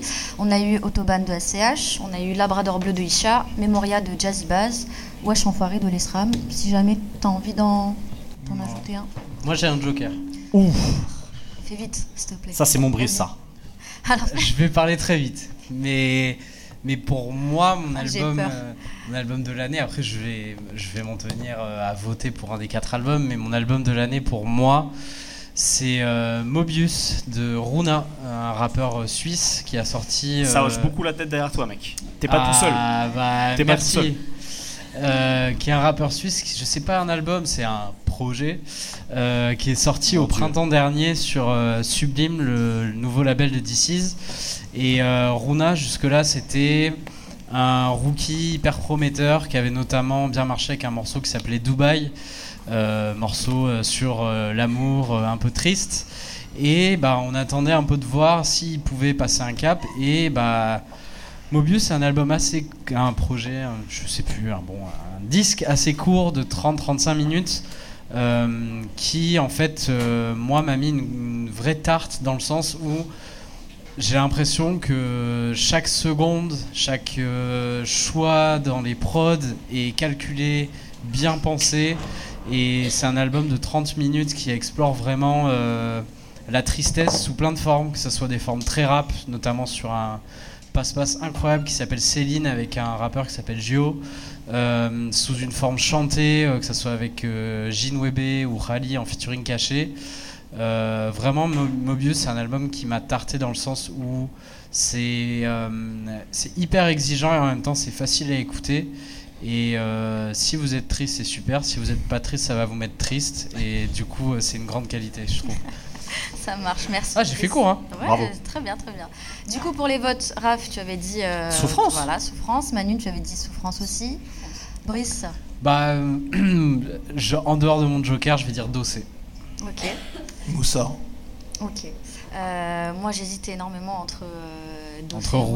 Runa et euh, François Olivier, évidemment. Euh, Runa, c'est de la peste, tout à fait. Euh, non, ça sera. ça sera Dossé aussi pour moi, parce que vraiment, comme on l'a dit tout à l'heure, il y a vraiment des morceaux euh, incroyables, euh, voilà, des vraies fulgurances. euh, voilà, de, de Donc il n'y a pas de consensus là. Il n'y a pas de consensus, donc on va vous laisser choisir, s'il vous plaît. Le vote du public. Voilà, le vote du public. Alors, qui vote pour l'album de Dossé? Ah, C'est pas Dossé qui gagne. Très bien. Euh, qui vote pour euh, l'album de Souffrance Vous êtes les meilleurs, je vous aime. 3, Ok. 4, 5. Pourquoi vous venez au podcast de la BCD Qui vote pour l'album de Prince Wally vous existez Ah, on est à 2-2 là en vrai. hein. ouais. Il y en a plus pour euh, Euh, Wally. Ouais. Et euh, qui vote pour l'album de Stavo Merci mes colos. On est quoi On est à C'est une voix pour Wally. une voix pour Wally C'est Wally. Donc on est à Il y 2 en a beaucoup pour 2 Stavo, quoi. Ah, Non, on est pour. Je pense que c'est Wally qui passe. C'est hein. Wally Ah oui, qui passe c'est. J'ai hein. fait le tour, j'ai l'impression que c'est Wally. Ok, vous êtes d'accord avec ça? Moi je me plie à la démocratie athénienne. Ok, bon. Moi, ça me Et choque bah, pas. l'album de l'année, ça vous- sera, euh, ça sera l'album de, de, de Prince Wally, Moussa. Je vois Manu qui souffle. Euh, passons tout de suite à la prochaine catégorie. C'est la catégorie du rappeur de l'année, essentiellement des artistes ayant euh, sorti des EP, des mixtapes. Alors c'était pas la règle, mais dans la liste qu'on a choisie, c'était- un peu ça. Parmi eux, on retrouve Sola Lune, Le Juice, Ben PLG et Kershak. Ça, c'est comme ça. on va commencer Bravo. par Sola Lune. Donc il était déjà en liste dans cette même catégorie l'an dernier. Ouais. Il a failli l'emporter devant Tedax Max. J'ai choisi Tedax Max, voilà, c'est pour ça qu'il n'a pas gagné. Après 7 EP en 2021, le rappeur a continué sur sa lancée avec trois courts formats, mais surtout un long format qui est sorti cette année.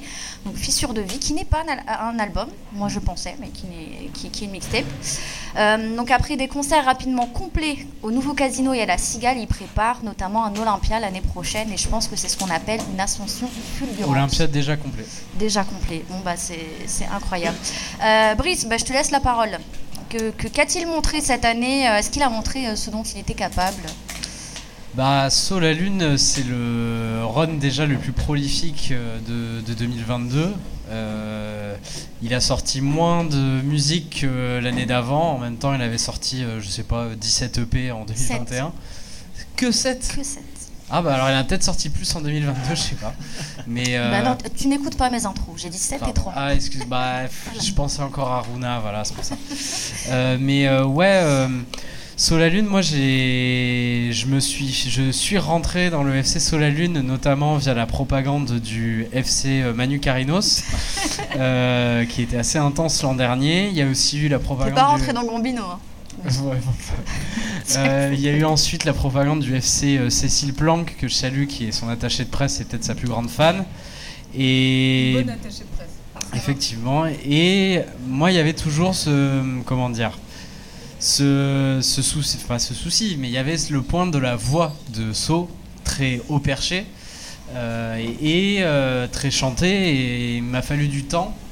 Et en fait, à force d'écoute, et surtout avec euh, Fissure de vie, bah, effectivement, euh, je suis rentré dans le FC Solalune cette année, euh, comme beaucoup de gens, je pense, dans le sens où mon reproche l'an dernier, c'était il propose quelque chose de différent, mais je trouve que dans ce qu'il raconte, etc., ça reste un peu, parfois un peu en surface. C'est une tristesse qui va pas au bout des choses. Euh, et là, je trouve vraiment que sur Fissure de vie et sur les EP après, il a un peu, euh, il a un peu musclé son jeu, euh, sans non plus raconter toute sa vie. comme, comme d'autres rappeurs, je pense que c'est quelqu'un qui reste assez pudique, mais je trouve que sur Fissure de vie, il a un peu donné plus de lui Et surtout en termes de production musicale, il a aussi. Euh, il a passé un cap, quoi. Je trouve que vraiment, euh, il y a certains morceaux sur Fissure de Vie qui, euh, qui vraiment mettent, euh, te mettent dans une bulle où t'es plus, euh, plus euh, chez toi en train d'écouter de la musique, t'es sur, t'es dans Sur le cosmos, sur la lune, exactement.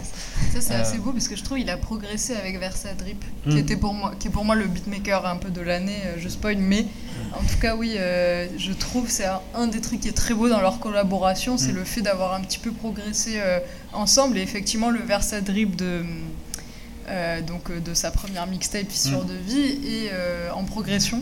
En tout cas en termes de sensibilité, euh, de, technique et tout par rapport au, au premier Versa Drip. Et même dans, comment dire, dans la.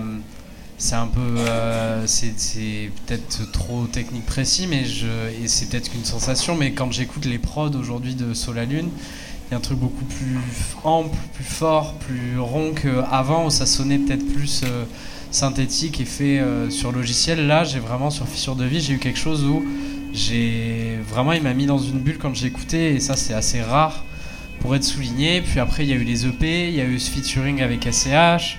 Euh, c'est, il a sorti. En fait, la, la vraie qualité de Sola Lune cette année, c'était déjà le cas l'année dernière, même si j'étais pas encore dans son FC, c'est que il a sorti beaucoup de musique, mais euh, c'est resté très qualitatif quoi euh, tout au long de l'année. Euh, et il y a encore là un EP au moment où on enregistre ce podcast qui doit arriver avec Amine Farsi. Et je suis très curieux de l'entendre avec lui parce que c'est pas les mêmes univers et il y a vraiment eu une espèce de il a passé un cap même en termes de popularité il a fait une cigale complète il a annoncé un Olympia qui est aussi complet Euh, SCH euh, donc un nom mainstream dans le rap français a dit euh, vraiment j'ai pris une tarte Euh, tant en termes de qualité musicale que de notoriété il a vraiment beaucoup grandi cette année et je trouve que c'est rare d'avoir des artistes qui sortent autant de musique tout au long d'une année, mais qui arrivent à rester euh, aussi qualitatifs quoi, dans ce qu'ils sortent. Après, ce qui m'intéresse, c'est qu'il y a encore de la marge de progression. Et j'ai hâte de l'entendre vraiment sur un. Peut-être un vrai premier album. Euh, avec. euh, J'aimerais l'entendre sur des featuring assez surprenants. C'était cool d'avoir Dausi sur Fissure de Vie. Euh, j'ai envie de l'entendre avec plein d'autres gens, mais après, pareil, sur les featuring, je l'ai entendu avec la, la Next Gen faire des super morceaux. Enfin, j'ai l'impression qu'il a rien raté, quoi. C'est, pour moi, c'est le Kylian Mbappé de, de 2022, sauf qu'il met un triplé il est champion du monde, quoi. Pops, est-ce que tu fais partie du FC sous la lune? Tout, tout nouvellement arrivé en fait. C'est mon Ouais. plus beau retournement de veste euh, de l'année. non, sérieusement, en fait, euh, bah, toujours en préparant cette émission, j'avais jamais écouté Solo la Lune.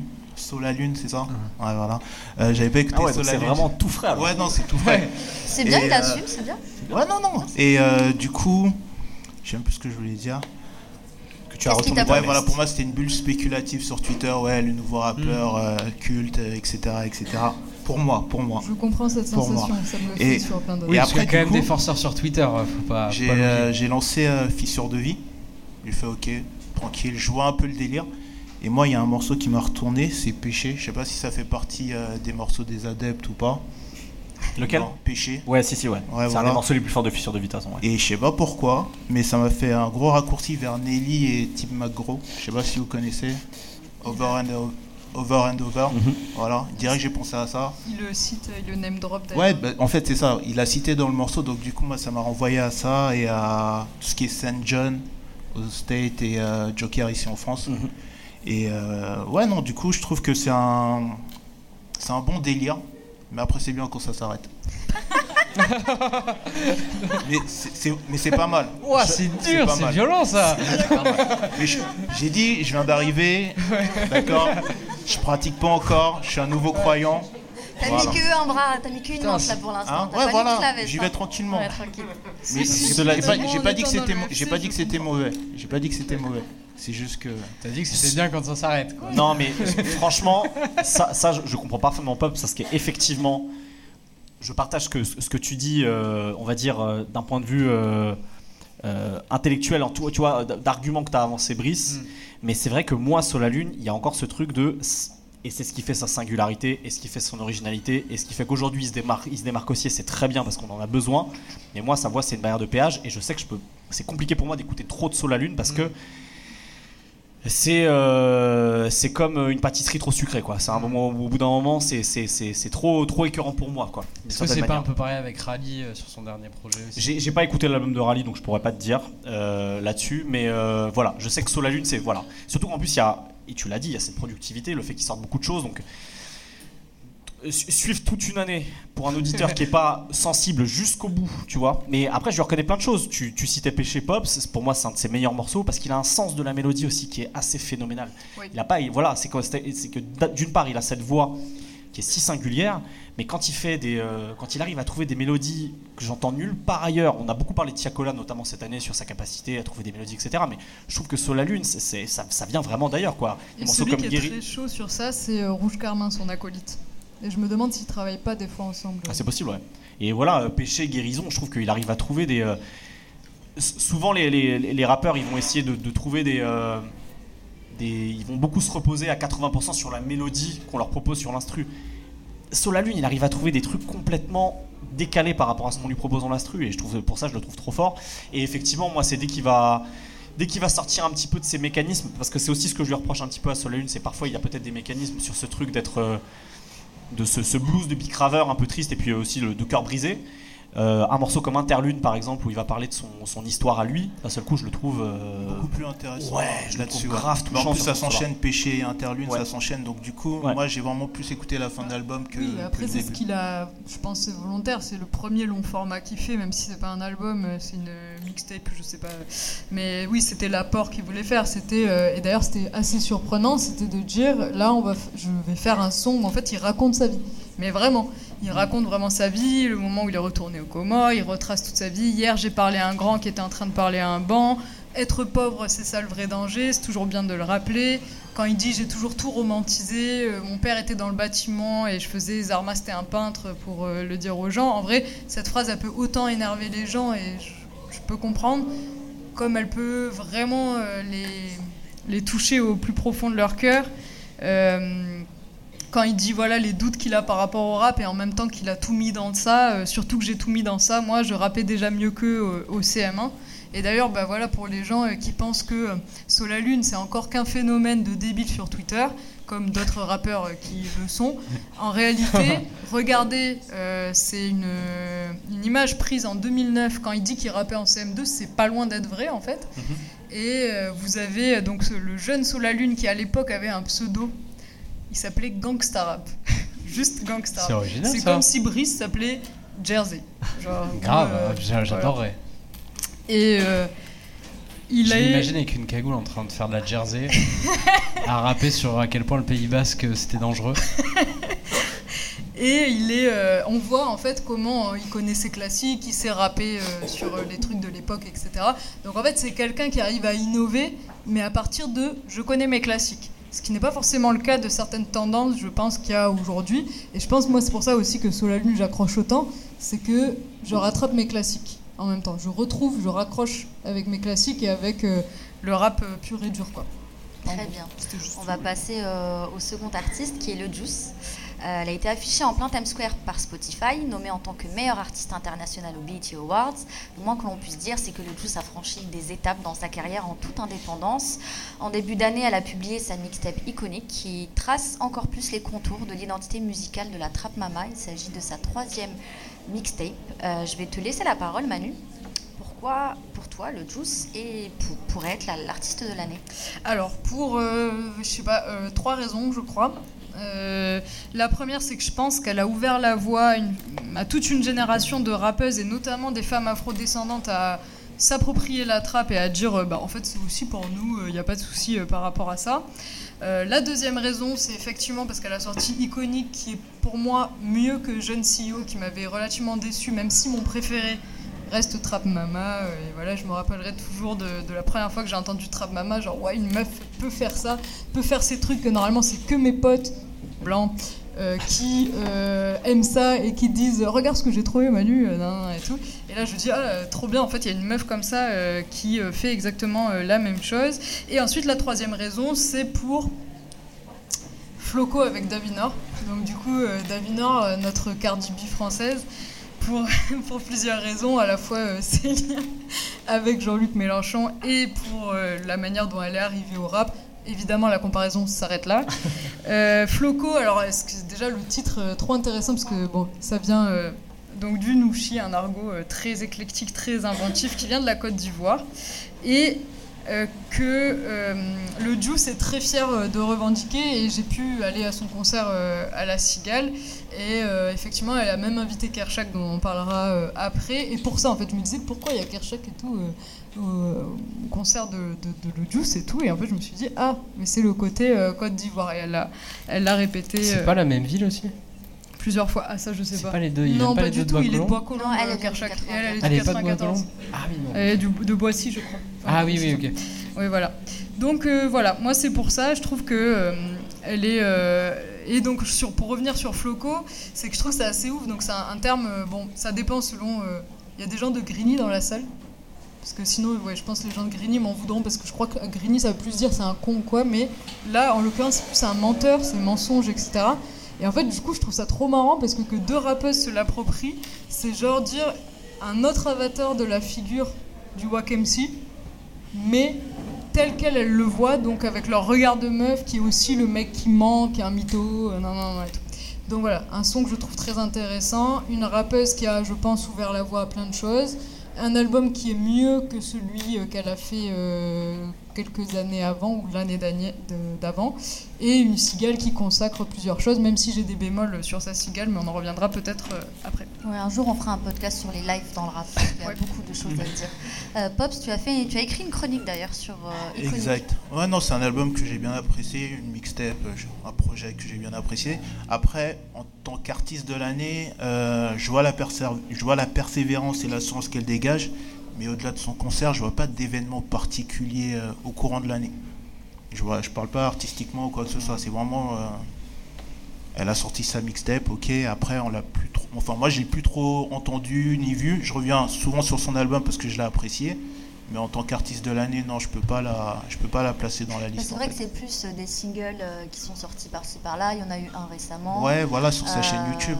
C'est ça. Après, bon, il y a eu le, euh, le documentaire Red, mais je sais plus, peut-être l'année c'était l'année dernière, Ouais, c'était en fin d'année aussi, dernière. moi je dirais, c'est un peu, comme disait Manu, c'est un peu tout ce qu'elle représente. Ouais, c'est une incarnation en fait. Euh, C'est une incarnation, c'est un état d'esprit, c'est le côté entrepre- entrepreneurial plus que le côté euh, musical.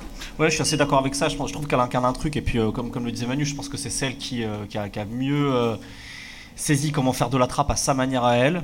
Avec ce truc, effectivement, de, euh, du, pouvoir et de l'attraction sexuelle qu'elle arrive à assez bien à rapper, de manière assez nuancée en plus.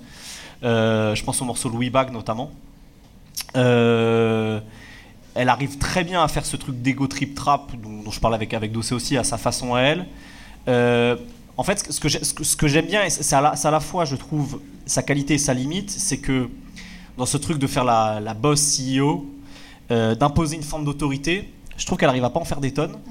Et en même temps, le revers, c'est que je trouve que c'est pas encore assez affirmé, justement. Je sais, je sais pas c'est quoi l'équilibre à trouver pour elle là-dessus.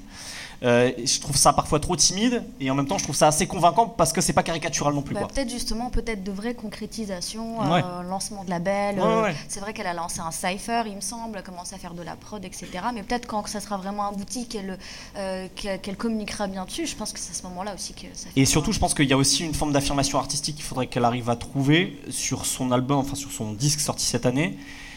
Autant quand elle, a, elle, a- elle assume à fond son goût et ses influences rap quinri, je la trouve brillante. Euh, je pense à un morceau comme Kodak Black, euh, notamment. Euh, autant quand elle fait un morceau comme Maison Margiela, par exemple, ou même le, le tout dernier morceau où c'est un piano-voix, où, où elle tombe sur des trucs plus. euh, le Maison Margiela, c'est un morceau qui fait un peu triolaire rap français, sur lesquels pourrait poser quelqu'un comme Nino, par exemple.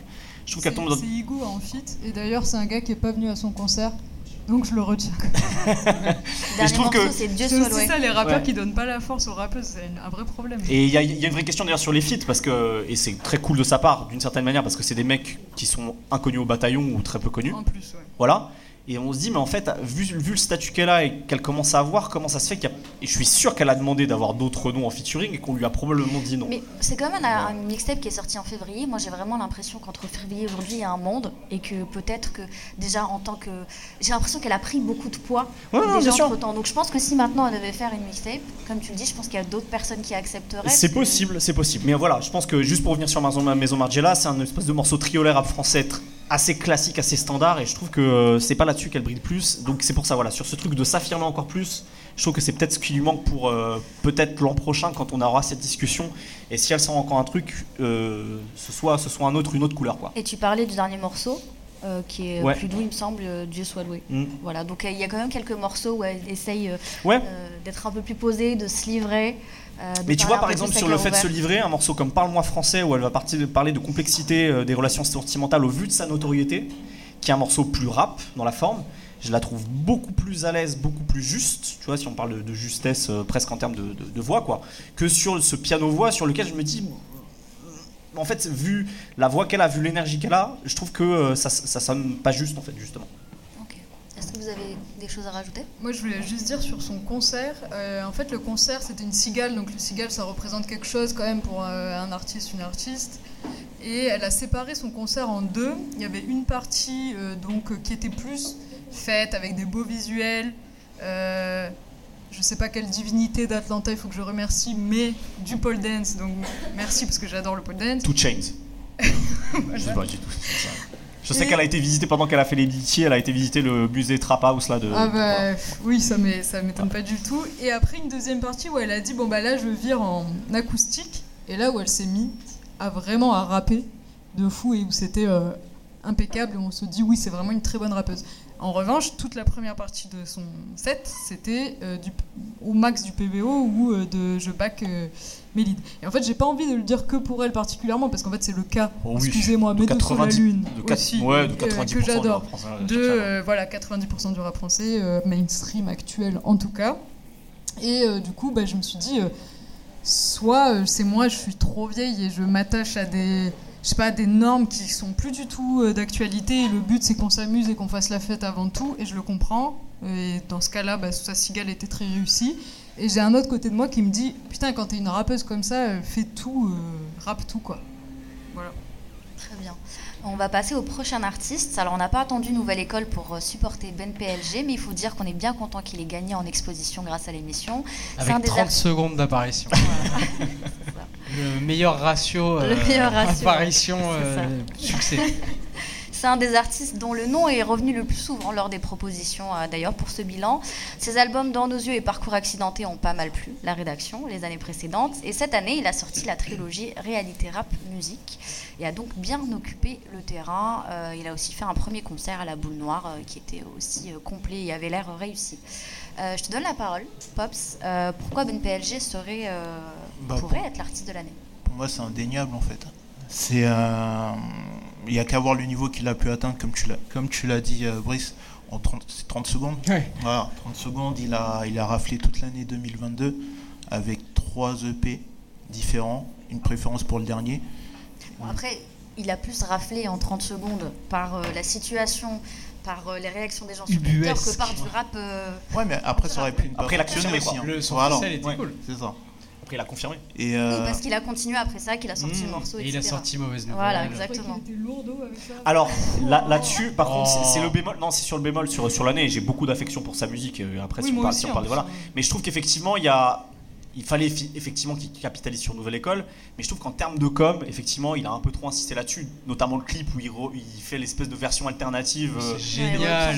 Je, Ah ouais, moi j'ai Il est pris, retourné sur le même parking. Je Non, comprends qu'on aime, mais je. Ouais, moi je trouve qu'en fait, euh, il a justement, il a plus prouvé qu'il pouvait en musique capitaliser autrement, parce que je trouve que ses réalités rap musique, il arrive à aller parfois encore plus loin que ce qu'il a fait sur ses deux albums, et que ce truc de capitaliser, et je peux comprendre aussi pourquoi la démarche sur sur la, son apparition Nouvelle École, au final, bon, tu sais En en, fait- plus, en- tu sais, il n'y a pas que le clip, il y a aussi des tweets des fois et tout, tu te dis, bon, ok. On Ok, va redonner la parole à Pops à qui on. Moi j'ai l'impression qu'on lui a fermé la porte et qu'il est vraiment rentré par la fenêtre euh, à fond, tu vois. Comme Donc, euh, Arsenic, tu veux dire Exactement.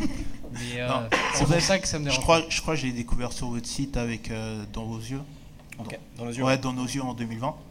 Et euh, au début, je me suis de, dit. de B2 Non, non, il avait d'abord fait. euh, il y avait d'abord une chronique Ouais. sur le site. on salue B2 d'ailleurs. Voilà, euh, en 2020. Et je l'avais trouvé intéressant. Après, je crois qu'il y a des gens de l'After qui en ont parlé aussi. euh, je sais pas qui était. euh, en tout cas, qui en ont parlé Mécolo euh, qui est aussi. SO Mécolo qui est là dans la salle. Voilà. Du coup, je l'ai trouvé encore plus intéressant. Il a fait une interview aussi chez Camos. Je me permets d'en parler parce que vraiment, il y a vraiment une, euh, une évolution euh, euh, de la part de Ben PLG. Et du coup, quand il arrive avec euh, parcours, euh, par- Accidenté. parcours Accidenté, accidenté, tu te dis bon là, il en est à son troisième projet. C'est le moment où il doit prouver euh, qu'il est bon dans ce qu'il fait et euh, c'est ce qu'il a confirmé. Après, j'étais un peu déçu au départ quand il annonçait une nouvelle mixtape en fin d'année dernière ou début d'année.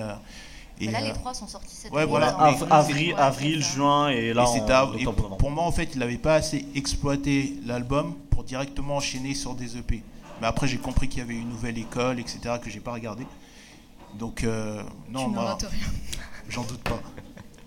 Mais euh, ouais, en tout cas, moi, moi ce que, ce que, ce que, j'appréciais sur le fait que ça peut être considéré effectivement comme un des artistes de l'année, c'est comment il, il continue à pousser sa musique. Et J'étais j'étais dubitatif au début parce que, un peu comme toi, euh, Pop, je me disais, il vient déjà de sortir Parcours Accidenté, qui est un album qui est riche, justement, sur lequel il y a plein de choses encore à, à écouter, découvrir, éplucher.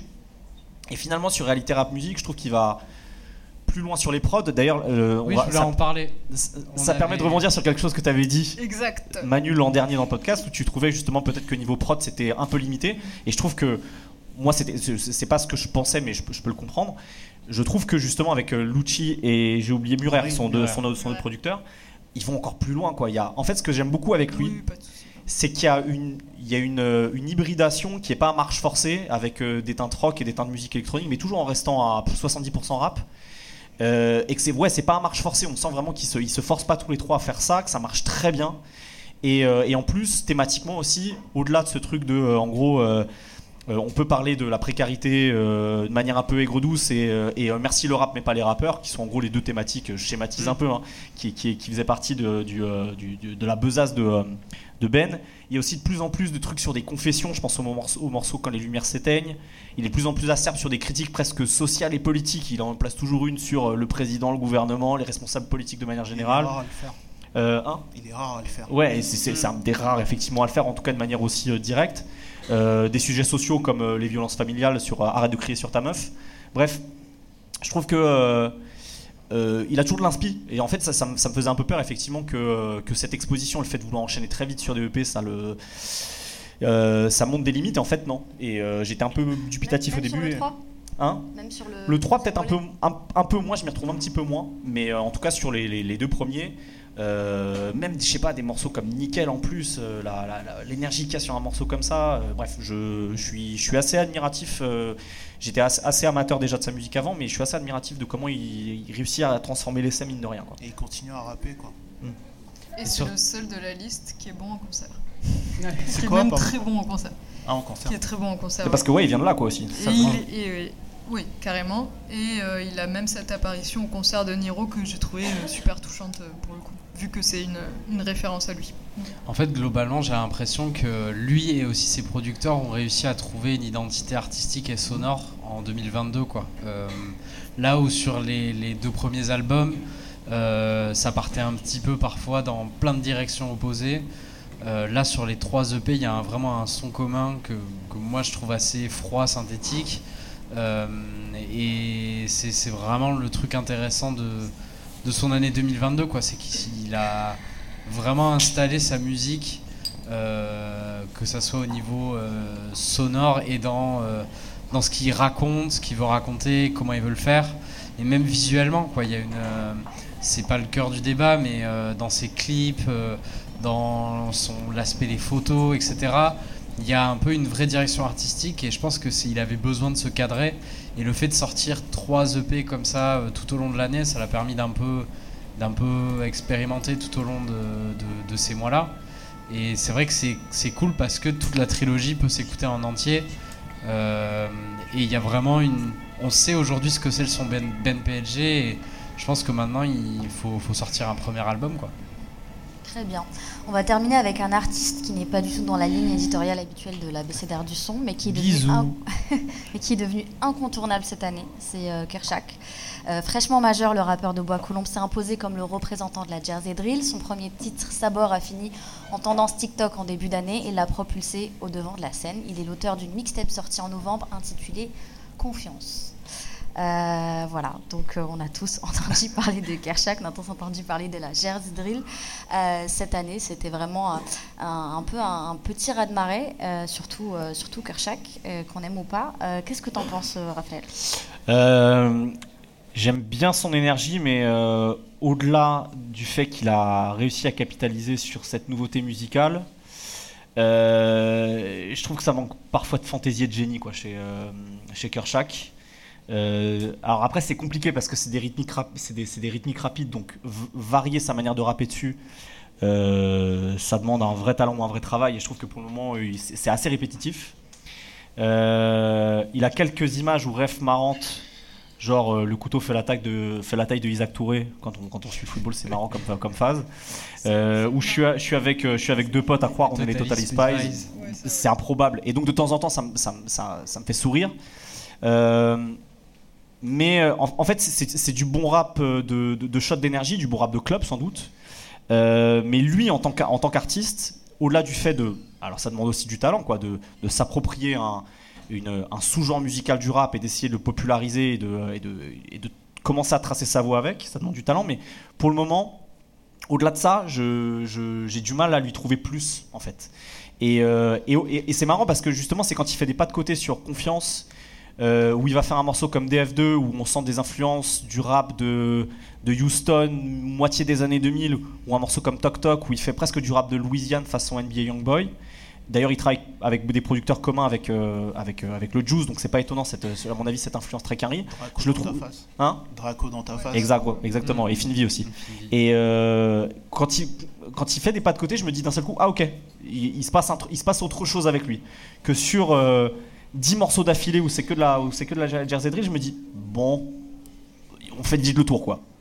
Manu a fait les gros yeux quand t'as dit qu'il n'y avait pas de génie. Non, après, il a dit euh, les phases que j'aimais bien, donc euh.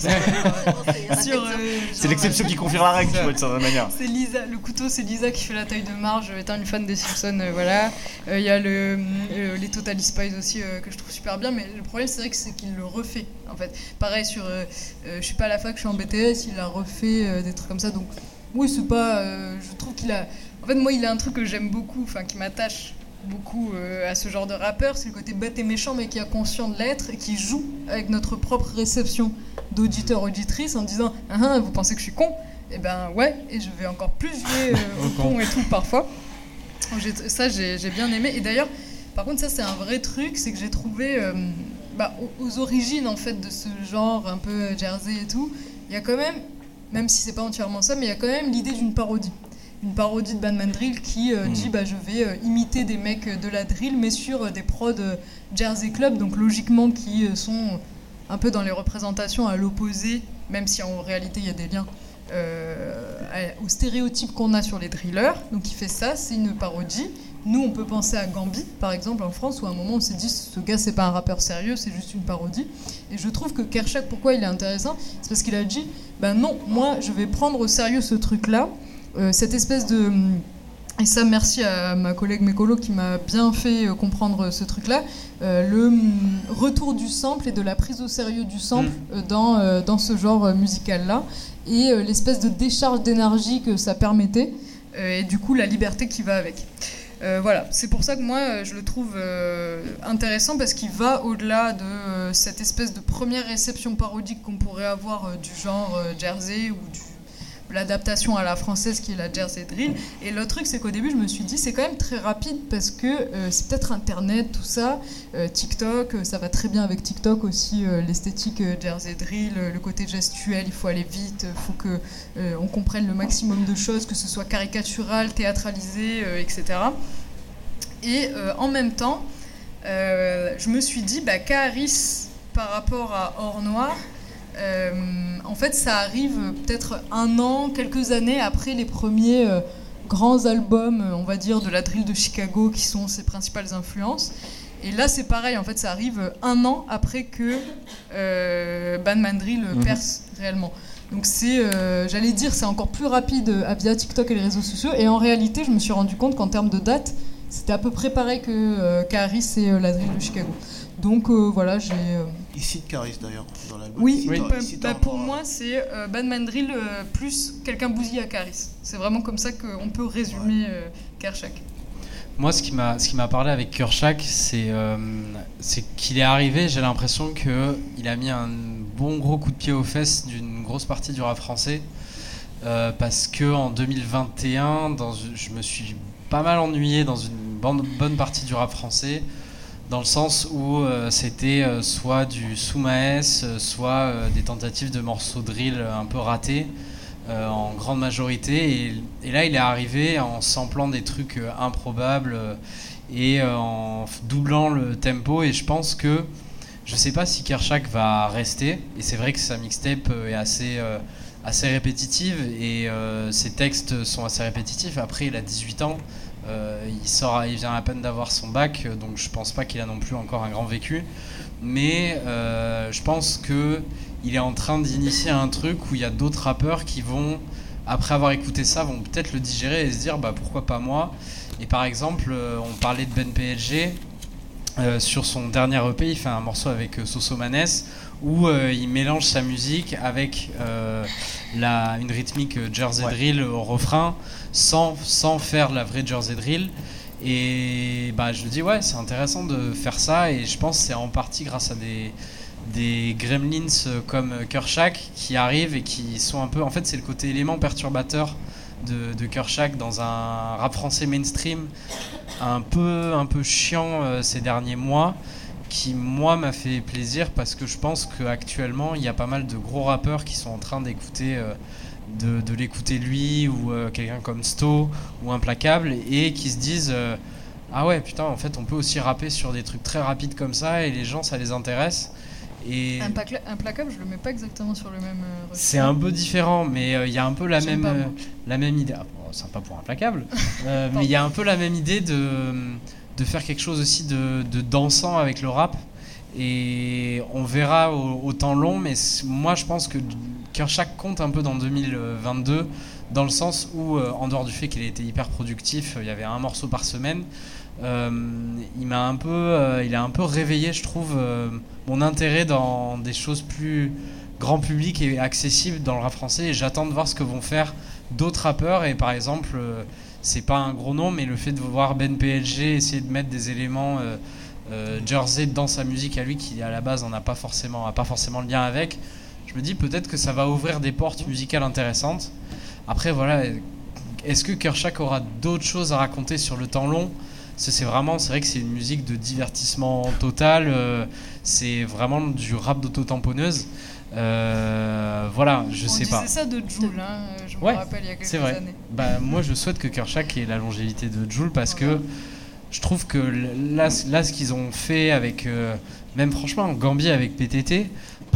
Euh, Ça, par contre, c'est là, par... là, pour moi, on est vraiment dans la caricature et la parodie, en fait. Vous vous souvenez Bah, quand Brice voulait absolument parler de Gambi dans un podcast Ouais. Bah, jamais moi, euh, FC à la limite, à la limite, tu vois, je trouve qu'il y, a- il y a une démarche peut-être plus euh, naïve et sincère. Alors, ça peut, ça, on peut toujours questionner la sincérité des artistes, tu vois, chez Kershak, que euh, ce morceau PTT de Gramby. Mais d'ailleurs, il, a- il, a- il s'en est plaint. Il a dit ouais, continuez à me prendre pour un débile et tout. Euh, il, a, il a déjà dit. Il a dit non, en fait, moi, je sens des trucs qui me parlent euh, parce que euh, c'est euh, des chansons qui font écho soit à mon pays, la Côte d'Ivoire, soit parce que c'est des trucs où j'ai vécu des choses. Mais en fait, je prends pas ça pour une parodie. Je suis pas Ouais. là pour vous Ah faire ouais. rire et faire de la musique. Mmh, de exactement. Et alors, déclarer le truc ne suffit pas à le faire réellement. Et il faut voir dans quel contexte est né tout ce mouvement-là. Mais je trouve que euh, il, y arrive quand même. Enfin, des sons comme Tarzan et même celui qui l'a fait percer euh, sa bord, ça, ça montre un peu ça, je trouve. Un dernier mot, Pops? Ben, après, moi, Kershak, c'est plus un défouloir, quoi. Ouais, c'est ça, c'est ce que tu disais, rap de rap quoi. hardcore euh, de 2022. En l'écoutant, je me revoyais adolescent en train de d'écouter la Mafia Cafri ou des trucs euh, un peu plus euh, sauvages, je dirais. Donc, du coup, j'ai beaucoup de recul sur ce qu'il fait. Parce que euh, j'ai pas son âge, tout simplement. Donc, du coup, ouais, j'ai du, mal- j'ai du mal à accrocher. J'ai du mal à accrocher. Par contre, je reconnais le travail des beatmakers. Qui, est, euh, qui, me, qui me fait assez Ouais, c'est cool bien bouger la tête. Draco et Finvi. euh, Ouais, exactement. Après, on verra ce qu'il va devenir. Il a 18 ans, on verra s'il est là encore dans 5 ans, s'il aura la même chose à proposer. Il peut lui arriver tellement de choses Mhm. entre temps. Mais euh, assez compliqué le message, si on peut parler de message. Mais euh, non, j'ai un, peu- j'ai un peu de mal à accrocher à, à ce qu'il raconte. Très bien. Quelques mots qui ont été cités sur le forum Doria, Green Montana, Lesram, H, Jo- John Crack. Est-ce qu'il y a H. un joker euh, rapidement Non, parce qu'on n'a plus le temps, mais euh, Ok, voilà. ok. On va passer au vote à Solaline. Brice, Euh, alors je vais faire euh, un vote totalement subjectif et par rapport vraiment à ce que j'ai le plus écouté, donc je vais dire Ben PSG. ok. Manu, Solalune. Solalune, Ben Hop. PLG. Ben PLG. Euh, moi je dirais Solalune. Et moi, Ben PLG. Ok, Ouh. bon, bah, c'est Ben PLG qui, qui, qui a. Sauf si le public vote pour gagné. ça. Mais du coup, ouais, non, ça Euh, fait égalité. ouais, en fait. on va passer. euh, Vous n'êtes pas exactement. raciste. Bravo, ah, bravo, bravo Je Manu. rigole, je rigole. Qui vote pour Solalune dans le public? Trois, Merci, le cinq. C'est chaud. Qui vote pour Ben PLG Ouais. c'est- Qui vote pour le Juice? Ok. Et Kershak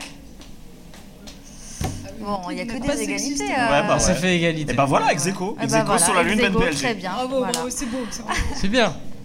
On passe tout de suite à la dernière rubrique. L'abécédaire, l'abécédaire. Son abécédaire, ouais. Bon, c'est une catégorie pour laquelle on va aller très vite parce qu'on va pas se mentir, à part Raph, nous, on sait pas parler de prod. On sait pas parler de beatmaker. Raph va nous faire des imitations.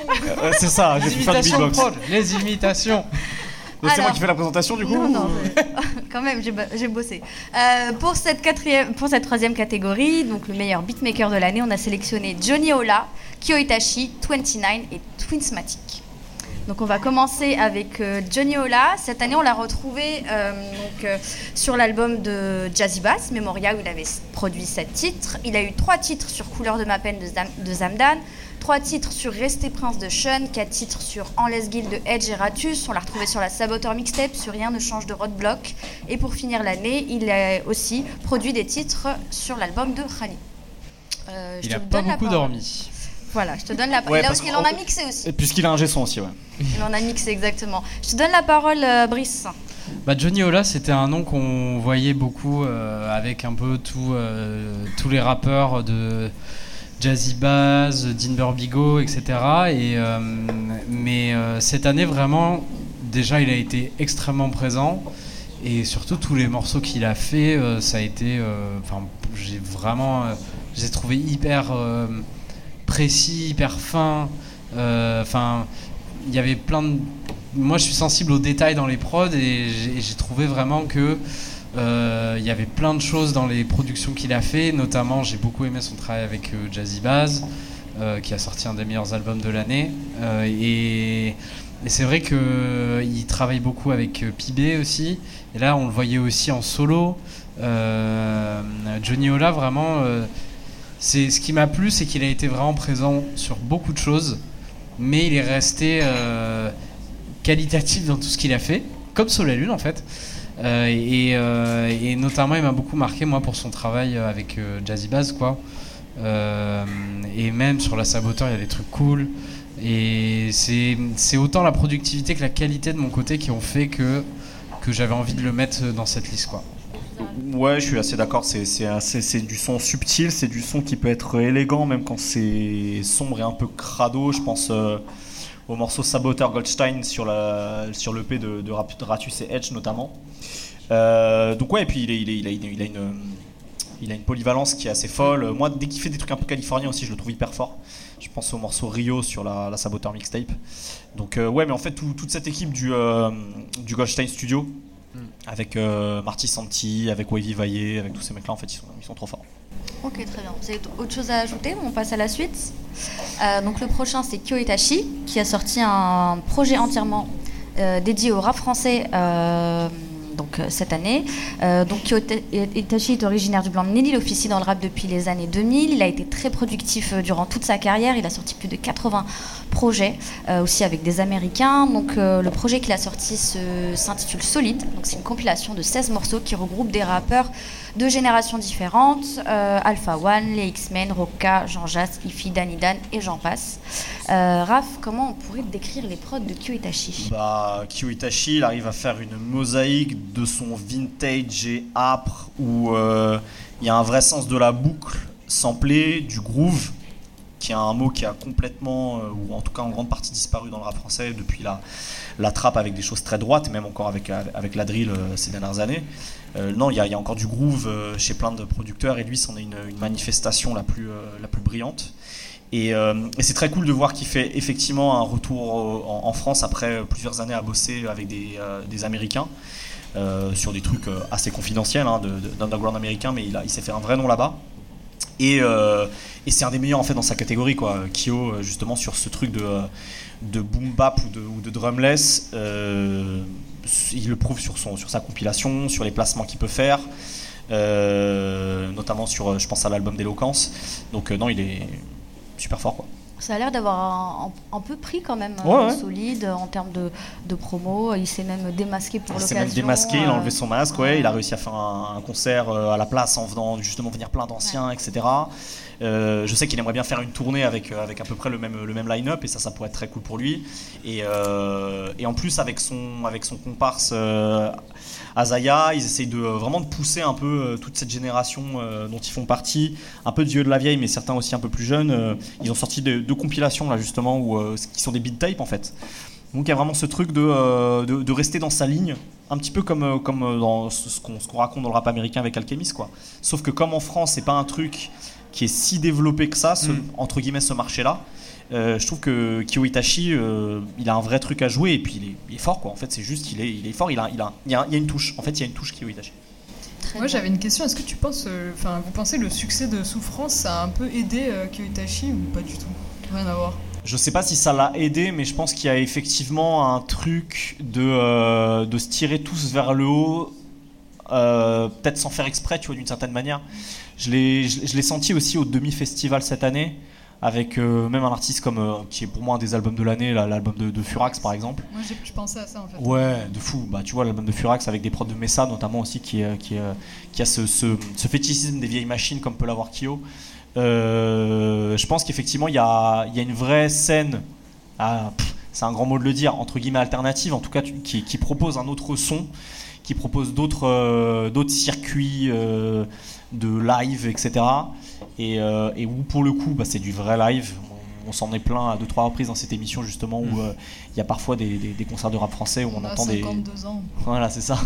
on a Il 52 faut ans aller au exactement. Mais, euh, mais voilà, en tout cas, ouais, très très fort. Très bien. Le prochain, c'est 29, qui a produit 5 titres sur l'album de Dossé dont on a parlé. Il a aussi travaillé avec Dinos euh, sur euh, à peu près tous ses albums. Mhm. C'est d'ailleurs son DJ sur scène. On peut citer quelques autres morceaux assez connus de 29, euh, Aluminium de SCH. Il y a des titres aussi pour Nemir, Luni, Zigzo, Isel, Iselt et même Aloïs Sauvage. Donc c'est pour montrer vraiment sa, sa polyvalence. Il avait aussi produit un morceau que j'aime beaucoup qui est celui de Moussa, donc ça, de Prince Wally, et de- et d'un chanté Julia sur la walk tape qui s'appelle Minute. Euh, donc, euh, donc voilà. Qu'est-ce que tu en as pensé, euh, Brice? Tu l'avais aussi choisi dans ta Mm. liste. Moi, j'ai mis, j'ai mis très vite euh, 29 ou 29, je ne sais pas comment on dit. Dinos dit 29. Euh, bref, je l'ai mis très vite dans ma liste. Notamment, bah, surtout pour son travail avec Dinos sur toute l'année, que ce soit sur Hiver à Paris ou sur les EP.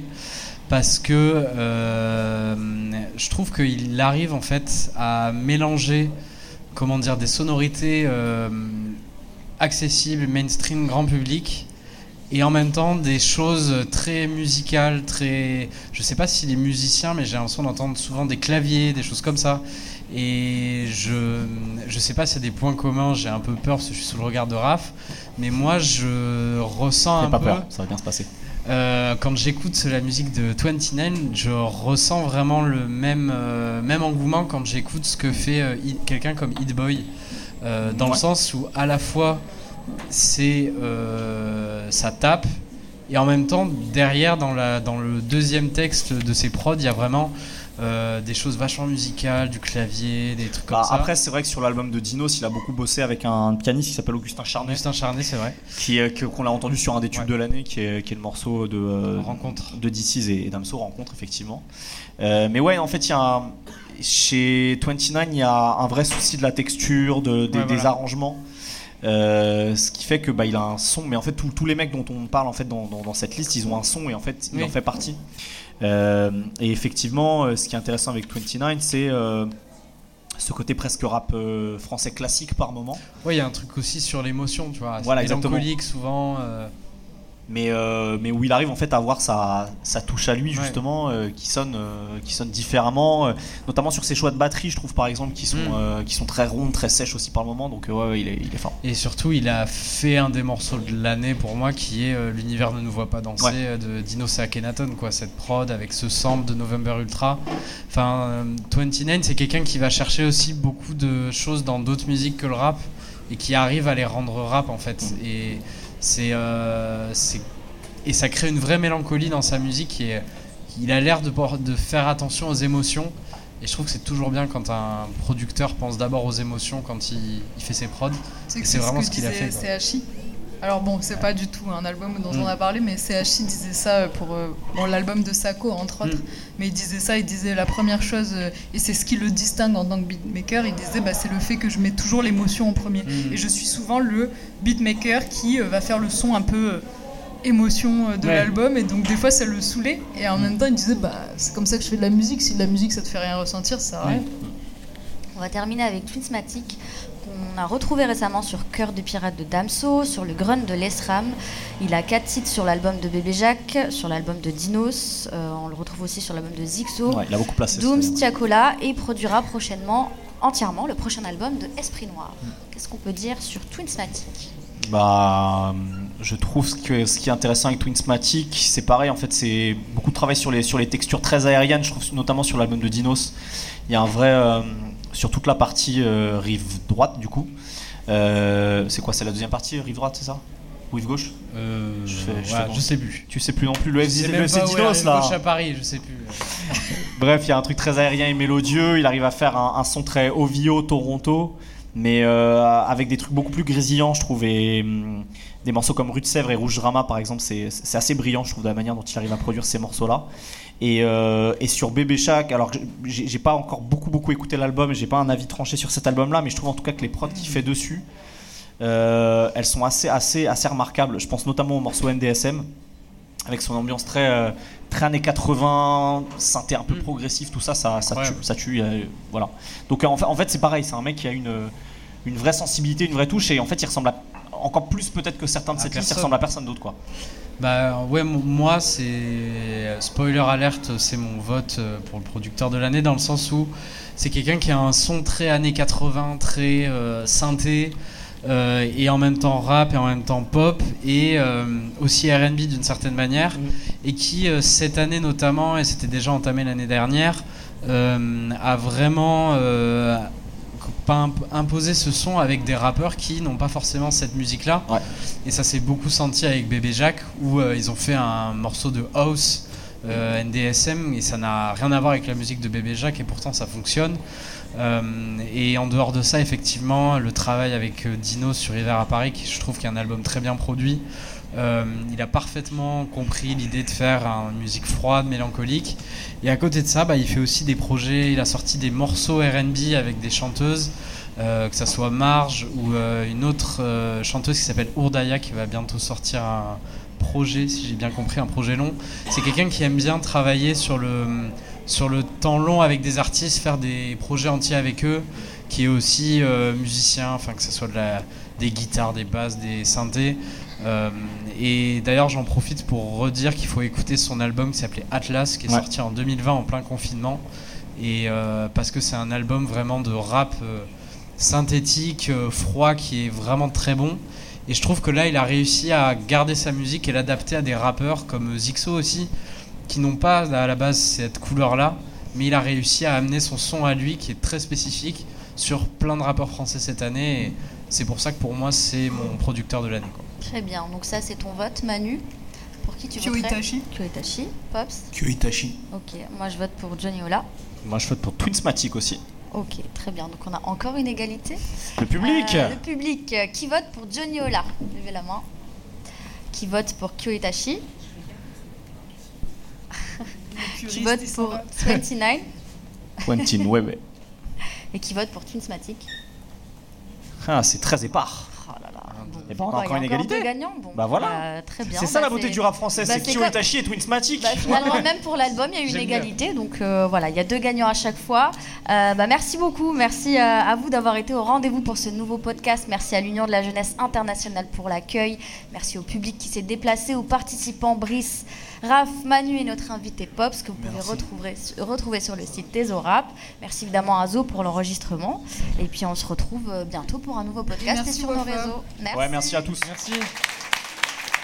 Je connais par cœur mon ABCDR du son.